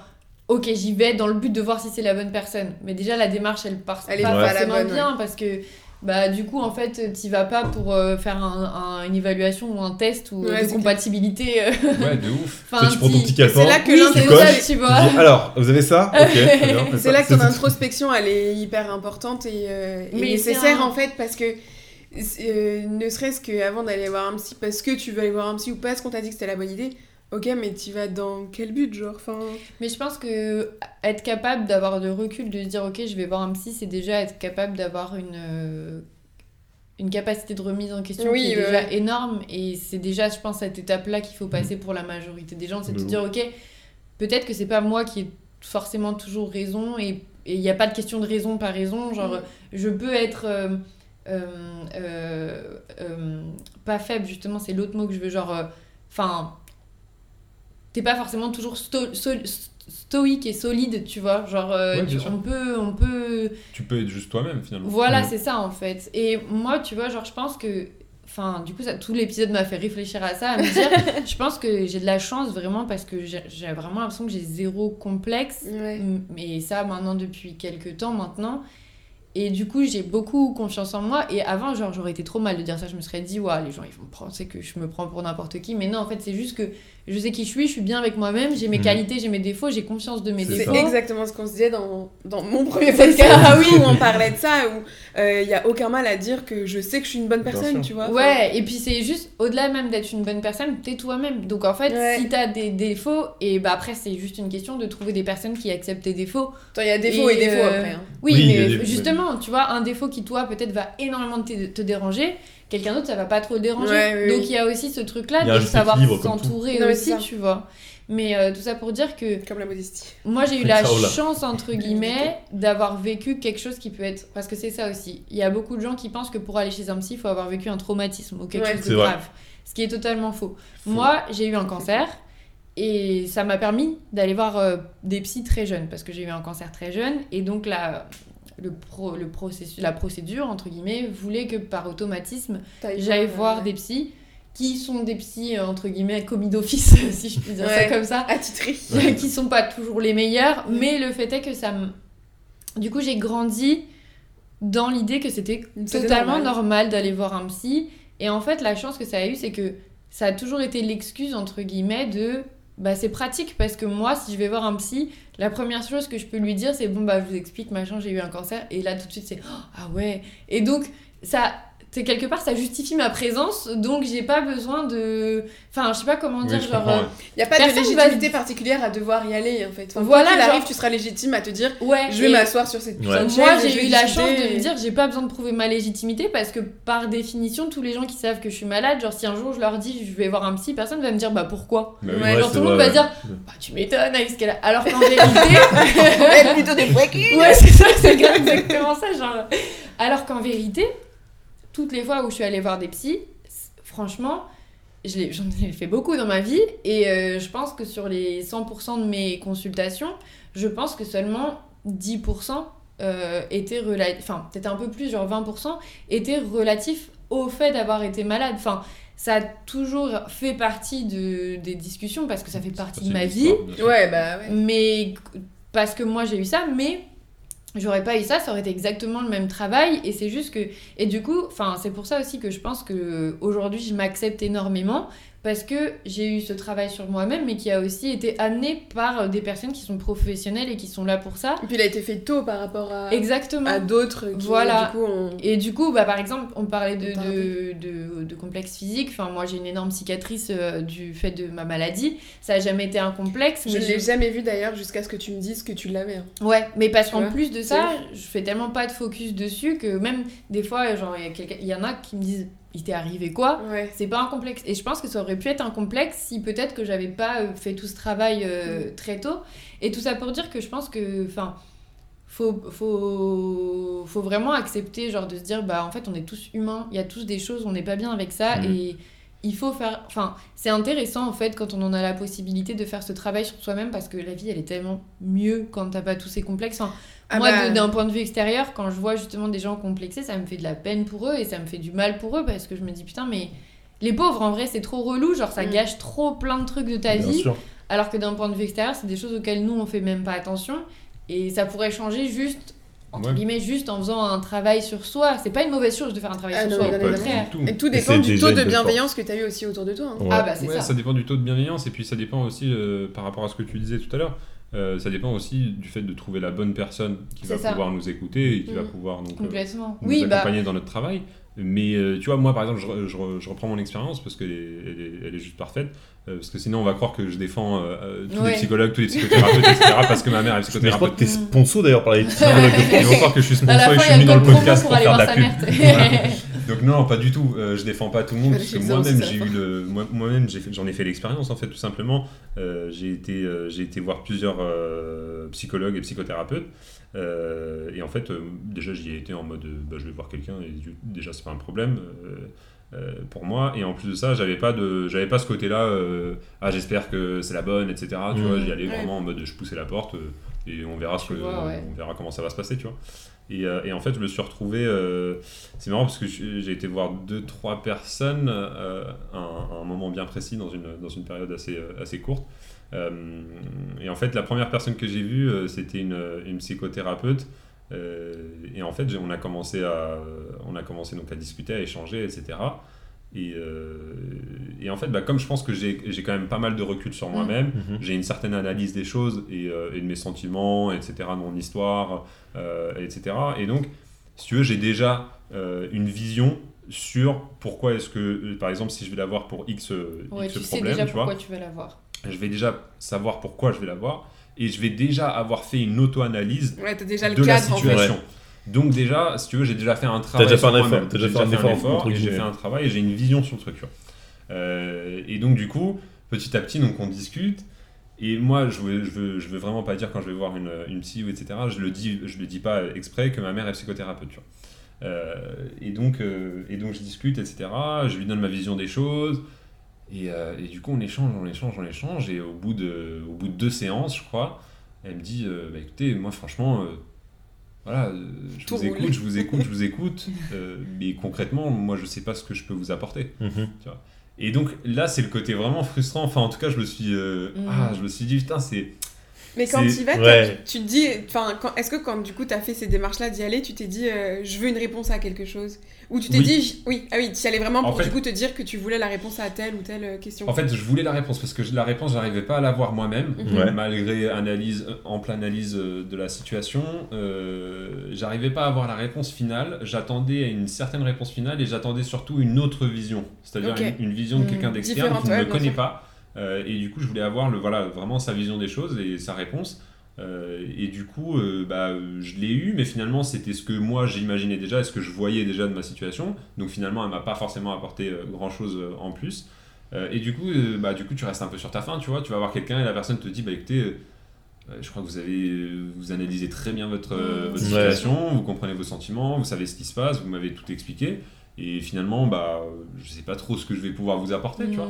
Mais Donc parce là, que peut-être dis, que oh, du- relou. Ouais. Mais peut-être que la question que tu t'étais déjà trouvée, c'est parce qu'il n'y en avait pas euh, Ouais, 12 et en fait, 000 autres, tu vois, qu'il y ouais, avait mais à trouver. en fait. Et, enfin, en tout cas, je pense, euh, je pense que c'est ça. Et, euh, Et quelque part, ça peut aussi contribuer au fait de te dire, bah ok, j'accepte du coup que je le vis comme ça et que Mm. Ouais. c'est ça, la, enfin. C'est ça, ça. la- c'est ça le bon, c'est le bon chemin finalement. Ouais, Oui, voilà, c'est ça, en fait. t'es pas Ouais, ouais, inventé, t'as pas de. Tu ça. vois, il n'y a pas de. Et je pense que ça m'a aidé justement à voir ça et j'avais besoin de cette validation-là, à me dire est-ce que Ouais, déjà, voilà, moi j'ai est-ce ma vision, mais est-ce que j'ai la bonne vision, tu vois Est-ce que Ouais. finalement, vu Est-ce d'un que c'est autre pas un truc qui va faire qu'à un moment, genre, Ouais. ça va partir en cacahuète Exactement. Est-ce que j'ai loupé quelque chose euh, potentiellement Ouais, qui euh, permettrait de voir la situation autrement? Et donc je suis Mm. parti voir une autre personne et, euh, et cette autre personne-là, euh, c'était une psychologue pour le coup, donc non pas une psychothérapeute. Et, euh, et déjà c'est drôle parce que je me suis retrouvé face à une personne qui était euh, très jeune sur le deuxième coup, alors sur le premier elle avait, euh, je sais pas, cette dame-là, elle devait avoir euh, 48, 49, 50 ans par là. Et la deuxième, pour le coup, c'était une personne qui était beaucoup plus jeune. Et donc, euh, donc c'était une expérience encore différente. Euh, parce que dans l'approche, euh, j'avais quelqu'un de jeune devant moi. Mm. Et tout de suite, je me suis senti. Tu euh, parles pas de la même manière et tout. Ouais. En fait, c'est pas tant que je parle, pas, je parle pas de la même manière, mais tout de suite, c'est drôle. Hein, et, et- et- et pourtant, ma mère est psychothérapeute, donc je devrais pas avoir ce truc-là. Mais tout de suite, j'avais cette, euh, cette, euh, ce truc de me dire Ah, mais elle est plus jeune, elle pourra pas m'aider. Ouais, Ouais, donc, sûr. Tu vois? Parce que bah, l'expérience, etc. tu vois Ouais. mais après, je me suis dit, bah, non, mais euh, t'es con, tu vois. Enfin, je veux dire, c'est complètement con ce que tu dis. Donc, euh, va jusqu'au bout du truc, tu vois. Oui, c'est comme si tu vas voir un médecin et que il ou elle est plus jeune que toi et tu dis ah du coup il doit Il pas sort savoir, d'école, tu euh, sais, donc, ouais, ouais, non, tu vois, Il y a pas de Sony. Alors qu'en vrai, c'est Ouais. complètement faux, tu vois. Bah oui, Il va après quelqu'un on d'autre, apprend, il ouais, va ouais, après ouais. quelqu'un dessus. quoi. les études qu'il fallait, enfin c'est toujours des compétences que Que toi t'as pas quoi qu'il arrive, donc. C'est comme si t'appelles euh, quelqu'un pour réparer ta voiture et s'il est plus jeune, tu dis ah il saura pas faire. Voilà, c'est ça, tu peux prendre mille. Tu veux l'expérience des anciens, tu vois. Ouais, ouais, mais c'est drôle hein, parce que finalement, tu te dis, euh, bah, il a plus d'expérience donc il pourra mieux m'aider, Mm. euh, ce qui n'est pas forcément le cas tout le temps. Bien non, sûr. parce que Et du donc- coup, vraiment pas la même façon de voir les choses. Bien sûr. Complètement. Et après, donc j'ai vu cette deuxième personne-là, et cette deuxième personne-là, donc, euh, donc pareil, je lui expose, des, je lui expose la, la problématique, et donc je lui expose comment moi je vois les choses, etc. Et en fait, dans cette deuxième approche-là, je me suis dit, je vais la jouer différemment. Je vais moins expliquer ma vision des choses. Il teste les psys en fait. Ouais, mais en vrai, mais- mais en vrai, c'est un peu ça, parce que je veux voir comment ils réagissent Mm. selon comment moi je raconte aussi ouais. l'histoire, tu vois. Donc du coup, j'ai donné ma, ma problématique, j'ai dit, voilà, moi je viens vous voir clairement pour ça, euh, à la base je vais pas avoir de psy, etc. Je viens vous voir pour ça, euh, tac, tac, tac. J'ai exposé, et après j'ai laissé parler. Parce que je me suis dit, je vais voir qu'est-ce qu'elle me propose déjà d'office, tu vois. Euh, comme ça, je lui donne pas de piste. Et, euh, et donc, euh, Ah, en fait, c'est un un jeu. Ouais, en fait. T'es en contrôleur de psychologue, t'es les contrôleurs d'impôts, tout ça, et toi, tu testes voir si ça mais va en fait, je trouve ça Il a un blog et après il met les revenus. euh. Alors, tu sais, le, le TripAdvisor de. si vous souhaitez quelqu'un qui ne parle pas beaucoup, cette personne est pour vous. Non, mais en fait, je trouve ça ultra intéressant de voir, euh, bah, de voir comment, comment est-ce que la personne réagit en face aussi. Ouais, Bien sûr. Euh, Puis c'est pas une science exacte. Ouais, c'est pas une science exacte, euh, Donc à chaque fois, ça va être différent. Et, euh, et donc, du coup, bah, donc, bref, après, j'ai- continué un peu avec elle. Et, euh, et en fait, euh, bah, dans sa façon d'amener les choses, dans ses questions, etc. En fait, c'est drôle parce que je me trouvais dans une situation où elle me parlait, j'écoutais, et je me disais, mais pourquoi tu poses pas cette question-là Ah, Ouais. putain! Pose là cette question-là. Si tu poses cette question-là, je te donnerai cette réponse-là. Et donc, du coup, tu pourras voir Voilà, le truc dans son ensemble, tu vois. Et dans ma tête, je me Mais, disais, c'est- mais. par contre, c'est dingue. Tu peux pas aller voir le psy en ayant tout ça derrière, tu vois. Et Bah, si, tu peux tu pas peux. te poser autant de questions. Mais et quelque part, est-ce que ça veut pas aussi dire que justement c'est un moyen de moins s'ouvrir, tu vois? Genre dans le sens, euh, tu vas en analysant parce que du coup, bah. tu- Moi, moi, alors moi je pense pas, parce que justement, euh, moi vraiment je demande qu'à ça, tu vois, je suis pas du tout fermé. Mm. En plus, à- je parle même là, au-delà des, des, des, des psychologues, psychothérapeutes, etc., je suis ouvert vraiment à toute, euh, Mm. à toute pratique. Euh, pratique. non, mais à toute pratique, euh, bien sûr. euh, je me comprends. Non, mais tu Oui, vois, par exemple. euh, aussi, euh, je sais pas moi, euh, il y a des gens qui disent c'est, tout, enfin ils veulent surtout pas aller voir quelqu'un, moi je sais pas moi, euh, faire du shiatsu, euh, Ouais, faire, euh, voir. La sophrologie, par exemple, Ouais. tu vois. la sophrologie, euh, une, énergéticienne, Bien sûr, etc. Ouais. Euh, ça ils veulent pas, tu vois. Moi il y a pas de souci, je suis ouvert, Mm. je veux bien tester, il y a pas de voilà, je me mets pas de je, je, te fermes je- pas à une- Voilà, je me ferme pas. Donc à si une tu veux science non exacte. voilà, je me pas du tout. Et en plus de ça, je suis j'ai toujours été euh, j'ai toujours été euh, friand d'accepter l'aide euh, l'aide de l'autrui, tu Mm. vois. Ouais. Ah, c'est Donc, bien ça. Et du coup, Oui, il n'y ça, a aucun euh, mal à accepter l'aide de quelqu'un. Moi, je, Mm. je vais justement souvent vers les gens pour, pour de l'aide, que ça soit au quotidien ou, ou- ou autre, euh, parce que ça me dérange pas du tout et que je pense qu'on est fait justement pour s'aider les uns les autres. quoi. Ça fait partie du principe même de l'humain. On, est une, ouais. on a cette capacité à Voilà, on a cette capacité, euh, donc euh, profitons-en. Tu vois, si moi j'arrive pas à trouver la, la, la, la clé, bah, Mm. potentiellement elle peut me l'apporter. Ou, tu vois. Et, et, et donc, non, pour revenir à ta truc, je pense pas, parce que justement, j'ai envie que tu me poses ces questions-là pour découvrir ce qu'il y a derrière, parce que je Mm. sais ce qu'il y a derrière. Je vois. cache-cache finalement. Donc du coup, je veux que tu, en fait, tout simplement, je veux juste que tu me poses les bonnes questions, tu vois. Et en fait, cette personne-là, la deuxième là, euh, elle, m'a pas du tout posé les bonnes questions. Et donc du coup, à la fin, elle ne savait rien de moi. Ouais, finalement. Par exemple, la question qui est ultime, c'est de parler de l'enfance, tu vois. Ouais. Ouais. Et cette personne-là, elle n'a pas croisé, elle, elle a, elle a pas Mm. du tout cherché, elle n'a pas du tout creusé dans l'enfance, tu vois. Elle m'a pas posé une seule Mm. question sur mon enfance, tu vois.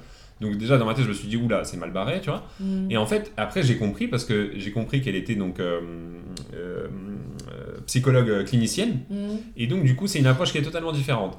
Et en fait, elle, tout simplement, tu viens la voir, tu lui exposes ton problème, et elle, en fait, elle va t'aider à régler ton problème euh, dans l'immédiat par des exercices, des choses comme ça, qui vont faire que ça va résoudre, ça va résoudre ton problème dans l'immédiat. Mm. Tu vois. Mais en fait, c'est pas, en gros, c'est un doliprane. En gros, c'est un euh, doliprane, ouais. c'est Tu t'es clairement ça. cassé la cheville Prends un doliprane. En gros, c'est un doliprane, tu vois. prends sucre. C'est C'est pas- c'est un, c'est c'est- un actifette jour et nuit, tu vois. C'est c'est vraiment ça. Ça te cache un peu les symptômes Ouais, ouais. pendant X temps. Et après, et, ça puis- revient. et en fait, le, voilà, le, le- la C'est maladie est toujours là. différent Ouais, du c'est travail de fond qui fait que. Complètement. Après. Et c'est là que j'ai compris que bah, cette personne-là, en tout cas cette pratique-là, ne me convenait pas du tout Ouais, parce c'est que ça. voilà, moi je savais d'où ça venait, etc. Et que Mm. j'avais besoin de quelque chose de, de, de, de- Le mec a de toutes ses réponses, profond. mais va quand même voir.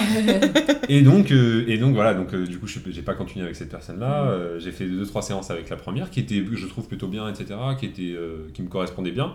Mais à partir du moment où en fait elle a sorti la fameuse phrase, Ouais, je sais pas, je sais pas qu'est-ce ce que que je peux faire ça a déjà cassé un truc en fait, si tu veux. Bien sûr, ouais. Forcément, tu vois, dans ta démarche. Oui, parce que c'est une personne avec qui. Enfin, il faut aussi, mal- malgré tout, que la personne ait un côté rassurant pour Eh toi. oui, sûr, important bah ouais. dans ce travail-là, donc. euh, Si la personne te dit, moi je Tu sais pas trop ce que je peux vous apporter. Ah oui. bon, Bah ouais, ouais. Déjà, tu ça- te poses des questions. Tu sais que tu fais demi-tour, tu payes pas ta séance. tu Après, vois. par contre, c'est honnête de sa part de Ah, mais dire ça. mais que c'est très, Mais très et tant mieux, tant mieux, un métier, je pense, où il y a l'humain qui rentre énormément en Et bah que ouais, justement, tu dois avoir la capacité de te dire il y a des gens pour qui je sais que je peux faire quelque chose, il y a des gens pour Ouais. qui je sais que je vais rien apporter et que vaut mieux qu'ils se tournent tout de suite vers quelqu'un d'autre Bien qui sûr. aura une autre Et en démarche. fait, c'est surtout ça, être un bon psychologue, être, être un Mm. bon euh, psychothérapeute, etc.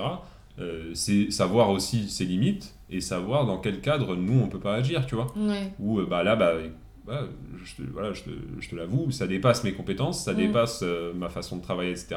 Et je pense qu'il faudrait que tu te tournes vers X ou X euh, truc, ou je suis juste tout simplement pas le, le- le bon interlocuteur, tu vois. Mm. Ça peut arriver aussi, tu vois. Ouais, Ma bien mère, elle a déjà eu des cas où. Ouais, voilà, euh, complètement. Et Bah, bah. moi, j'en ai vu genre 7 ou 8 différents. Donc, euh, c'est- Ah oui, d'accord. Ah, tu vois. donc là, ouais. euh, c'est que. Enfin, Donc oui, mais non, ils comme sont quoi. ça- lesbiens, c'est comme les médecins, c'est Voilà, comme, ex- c'est comme c'est les exactement vétérinaires, c'est ça. comme euh, tous, tous, tous. Ça t'évite de tout rabâcher à chaque fois, quoi. De tout re- refaire tout l'historique. Ouais, parce qu'au bout d'un moment, c'est chiant aussi. tu Bien sûr. Et puis ça coûte cher. Et Et, c'est- puis, Et oui, euh, c'est-. Oui, il faut c'est avoir le temps et puis c'est déjà une euh, démarche, euh, comme on dit, de, de, qui te met dans une posture un peu de fébrilité, entre Ouais, guillemets, bien parce que tu sais que tu vas t'ouvrir à quelqu'un, donc Mhm. euh, c'est C'est pas pas dur facile. pour tout le de- monde, ça, hein. Ouais, Oui, mais si, vrai. quand même, ça, je pense que ça reste assez compliqué dans l'ensemble parce que tu vas Après, voir si quelqu'un tu, que vas tu chez connais le, pas. si tu vas chez le psy ou chez quelqu'un euh, pour parler, etc., tu sais que tu vas devoir t'ouvrir et donc t'es obligé de te dire à un moment donné, euh, enfin de te sortir les doigts, tu vois. Te dire Mhm. genre, euh, ok, bah là j'y vais. euh, il va falloir que- que... quoi qu'il arrive, je lui parle. Il y en a qui ont ce truc, enfin la, la barrière, c'est le truc insurmontable de se dire,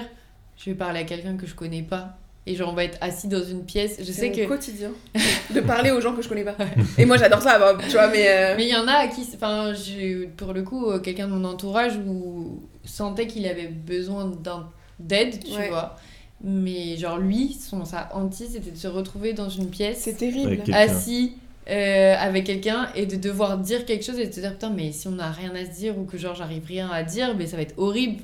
Et je peux comprendre, ça doit être, euh, enfin quand t'es pas quelqu'un qui a l'habitude de t'ouvrir déjà avec tes proches. Tu te dis putain si je me retrouve face à quelqu'un que je connais pas Mais je pense que ça Et- peut être d'autant plus évident en fait de te retrouver avec quelqu'un que tu ne connais pas et de, du, du coup de lui exposer. euh, Déjà, euh, t'es pas censé avoir un jugement, enfin le psychologue ou la personne à qui tu parles n'est pas censé avoir de jugement sur toi. Elle est censée t'apporter de l'aide ou t'aider, enfin bref, euh, tout ça quoi. Il n'y a pas d'impact normalement négatif. Mm. Tandis que si tu vas parler à quelqu'un que tu connais, qui te connaît, qui Ouais. sait un peu ce que tu as eu dans ta vie, etc., il y aura une part de jugement C'est biaisé et en fait, et, et c'est là que c'est biaisé parce que du coup, euh, cette personne te connaît et elle sait comment te répondre ou elle va savoir quoi Oui. te dire pour un peu t'avoir, tu vois, en mode pour pas aller te brusquer forcément. c'est ça. Alors que quelqu'un que tu ne connais pas, tu vas pouvoir t'ouvrir et du coup lui dire des choses que t'aurais jamais dit à quelqu'un Mm. qui te connaît Oui, et qui tu ça. sais que du coup, tu vois, n'aurait pas apporté une réponse que t'attendais. Quand tu parles à quelqu'un que tu connais, de toute façon, tu vas forcément conna- enfin, appréhender ses réactions, qu'elles soient Mais bien positives ou négatives. Mm. Donc tu vas, tu vas, hum, tu vas te- t'auto-censurer en fait d'une certaine manière. Évidemment, Et c'est là la grande différence. Puis après, il y a beaucoup de gens aussi qui, qui moi, ma mère elle me le dit, euh, il y a beaucoup de gens qui arrivent et qui pensent que bah, le psy, il a la Il solution. claque des doigts, Ouais. ouais, Ouais. c'est ça. Et Mm. que La bah, baguette magique. C'est lui qui, va, qui, qui a la solution et qui va le faire en fait. C'est comme Et- si genre tu donnais un médicament, tu vois. Ouais, Et en fait, euh, bah, ma mère, moi, la première chose qu'elle dit, c'est. C'est un travail En de fait, là, voilà, je, je vous explique, moi, je n'ai aucune baguette magique. ouais. Je vais rien pouvoir euh, claquer Mm. des doigts et changer dans votre vie. C'est vous qui allez le faire. même ça, moi, je vais juste vous accompagner au mieux pour, euh, pour que vous y arriviez, mais sinon, ouais. euh, j'ai pas, enfin, j'ai pas de solution miracle. Oui, oui, c'est Mm. clair, ouais. Ouais, ouais. Bah, c'est un peu toujours le problème de penser qu'il faut avoir un problème pour aller voir un psy, que le psy te donne le médicament qui Ouais, ça. ça. Ouais, c'est pas du tout ça le concept, quoi. Pas du tout. C'est clair. Bah écoutez, on a bien discuté. Voilà, ouais, au a- moins deux heures. On a bien bien discuté. Euh, bah, La partie merci. psychologue, ce sera en, Ouais. en plus en bonus. Non, en vrai, Je vais mettre en version payante, c'est faux. je- jamais- T'imagines C'est le pas truc ça. horrible. Mais moi, j'arrêterai d'écouter Genre, à- tu sais, vers euh, 20 minutes d'épisode, donc ça se coupe et je dis, pour avoir la suite, Ouais. La pub. Payez 20 balles. Oui, mais alors par contre, parenthèse, faut pas critiquer les Ah non, gens je qui font critique- ça Ah parce non. que c'est quelque chose qui prend du temps et c'est légitime. Attention, Ah, je bien ne évidemment, critique pas ça. se C'est juste que c'est pas mon. Mais vous, c'est mon- pas votre source Voilà, de revenus première. Ah non, je c'est critique un pas. travail Vous, à c'est- part entière. Voilà, c'est ça. Vous, c'est votre kiff de le faire. Voilà. Ouais, c'est ça. Mais en tout cas, merci beaucoup à tout le monde autour de cette table, notamment euh, Notamment. Michel, notamment. non, merci Marie et Rito, aka Avec, Rifat, avec grand euh, d'être venus, c'était cool. Le Ouais, seul mec cool. où le AKA c'est devenu son vrai Son vrai prénom, ouais. Mais tu sais que pour moi, le jour où quelqu'un l'a appelé Rifat, Il est tombé par terre. par- je suis tombé nues. J'ai fait Beaucoup de personnes, euh, Oui, ça m'avait fait ça, t'inquiète Donc, pas. euh, merci beaucoup. N'oubliez pas de follow le podcast à la fraîche tiré du bas podcast sur Instagram. J'ai fait Oui. tout l'inverse. J'ai inversé tout. Donc euh, voilà, On merci met des beaucoup. super teasers de chaque épisode, chaque semaine. Waouh, c'est la saison 3, elle est incroyable. oui. Et bien sûr, vous pouvez aller voir ma mère, vous aurez moins 10%. On y est, on y est. Rito 10, non, je rigole. Le prochain podcast, les réseaux sociaux. Merci à tous, c'était à la fraîche. Salut Bisous. Bisous. Bye bye.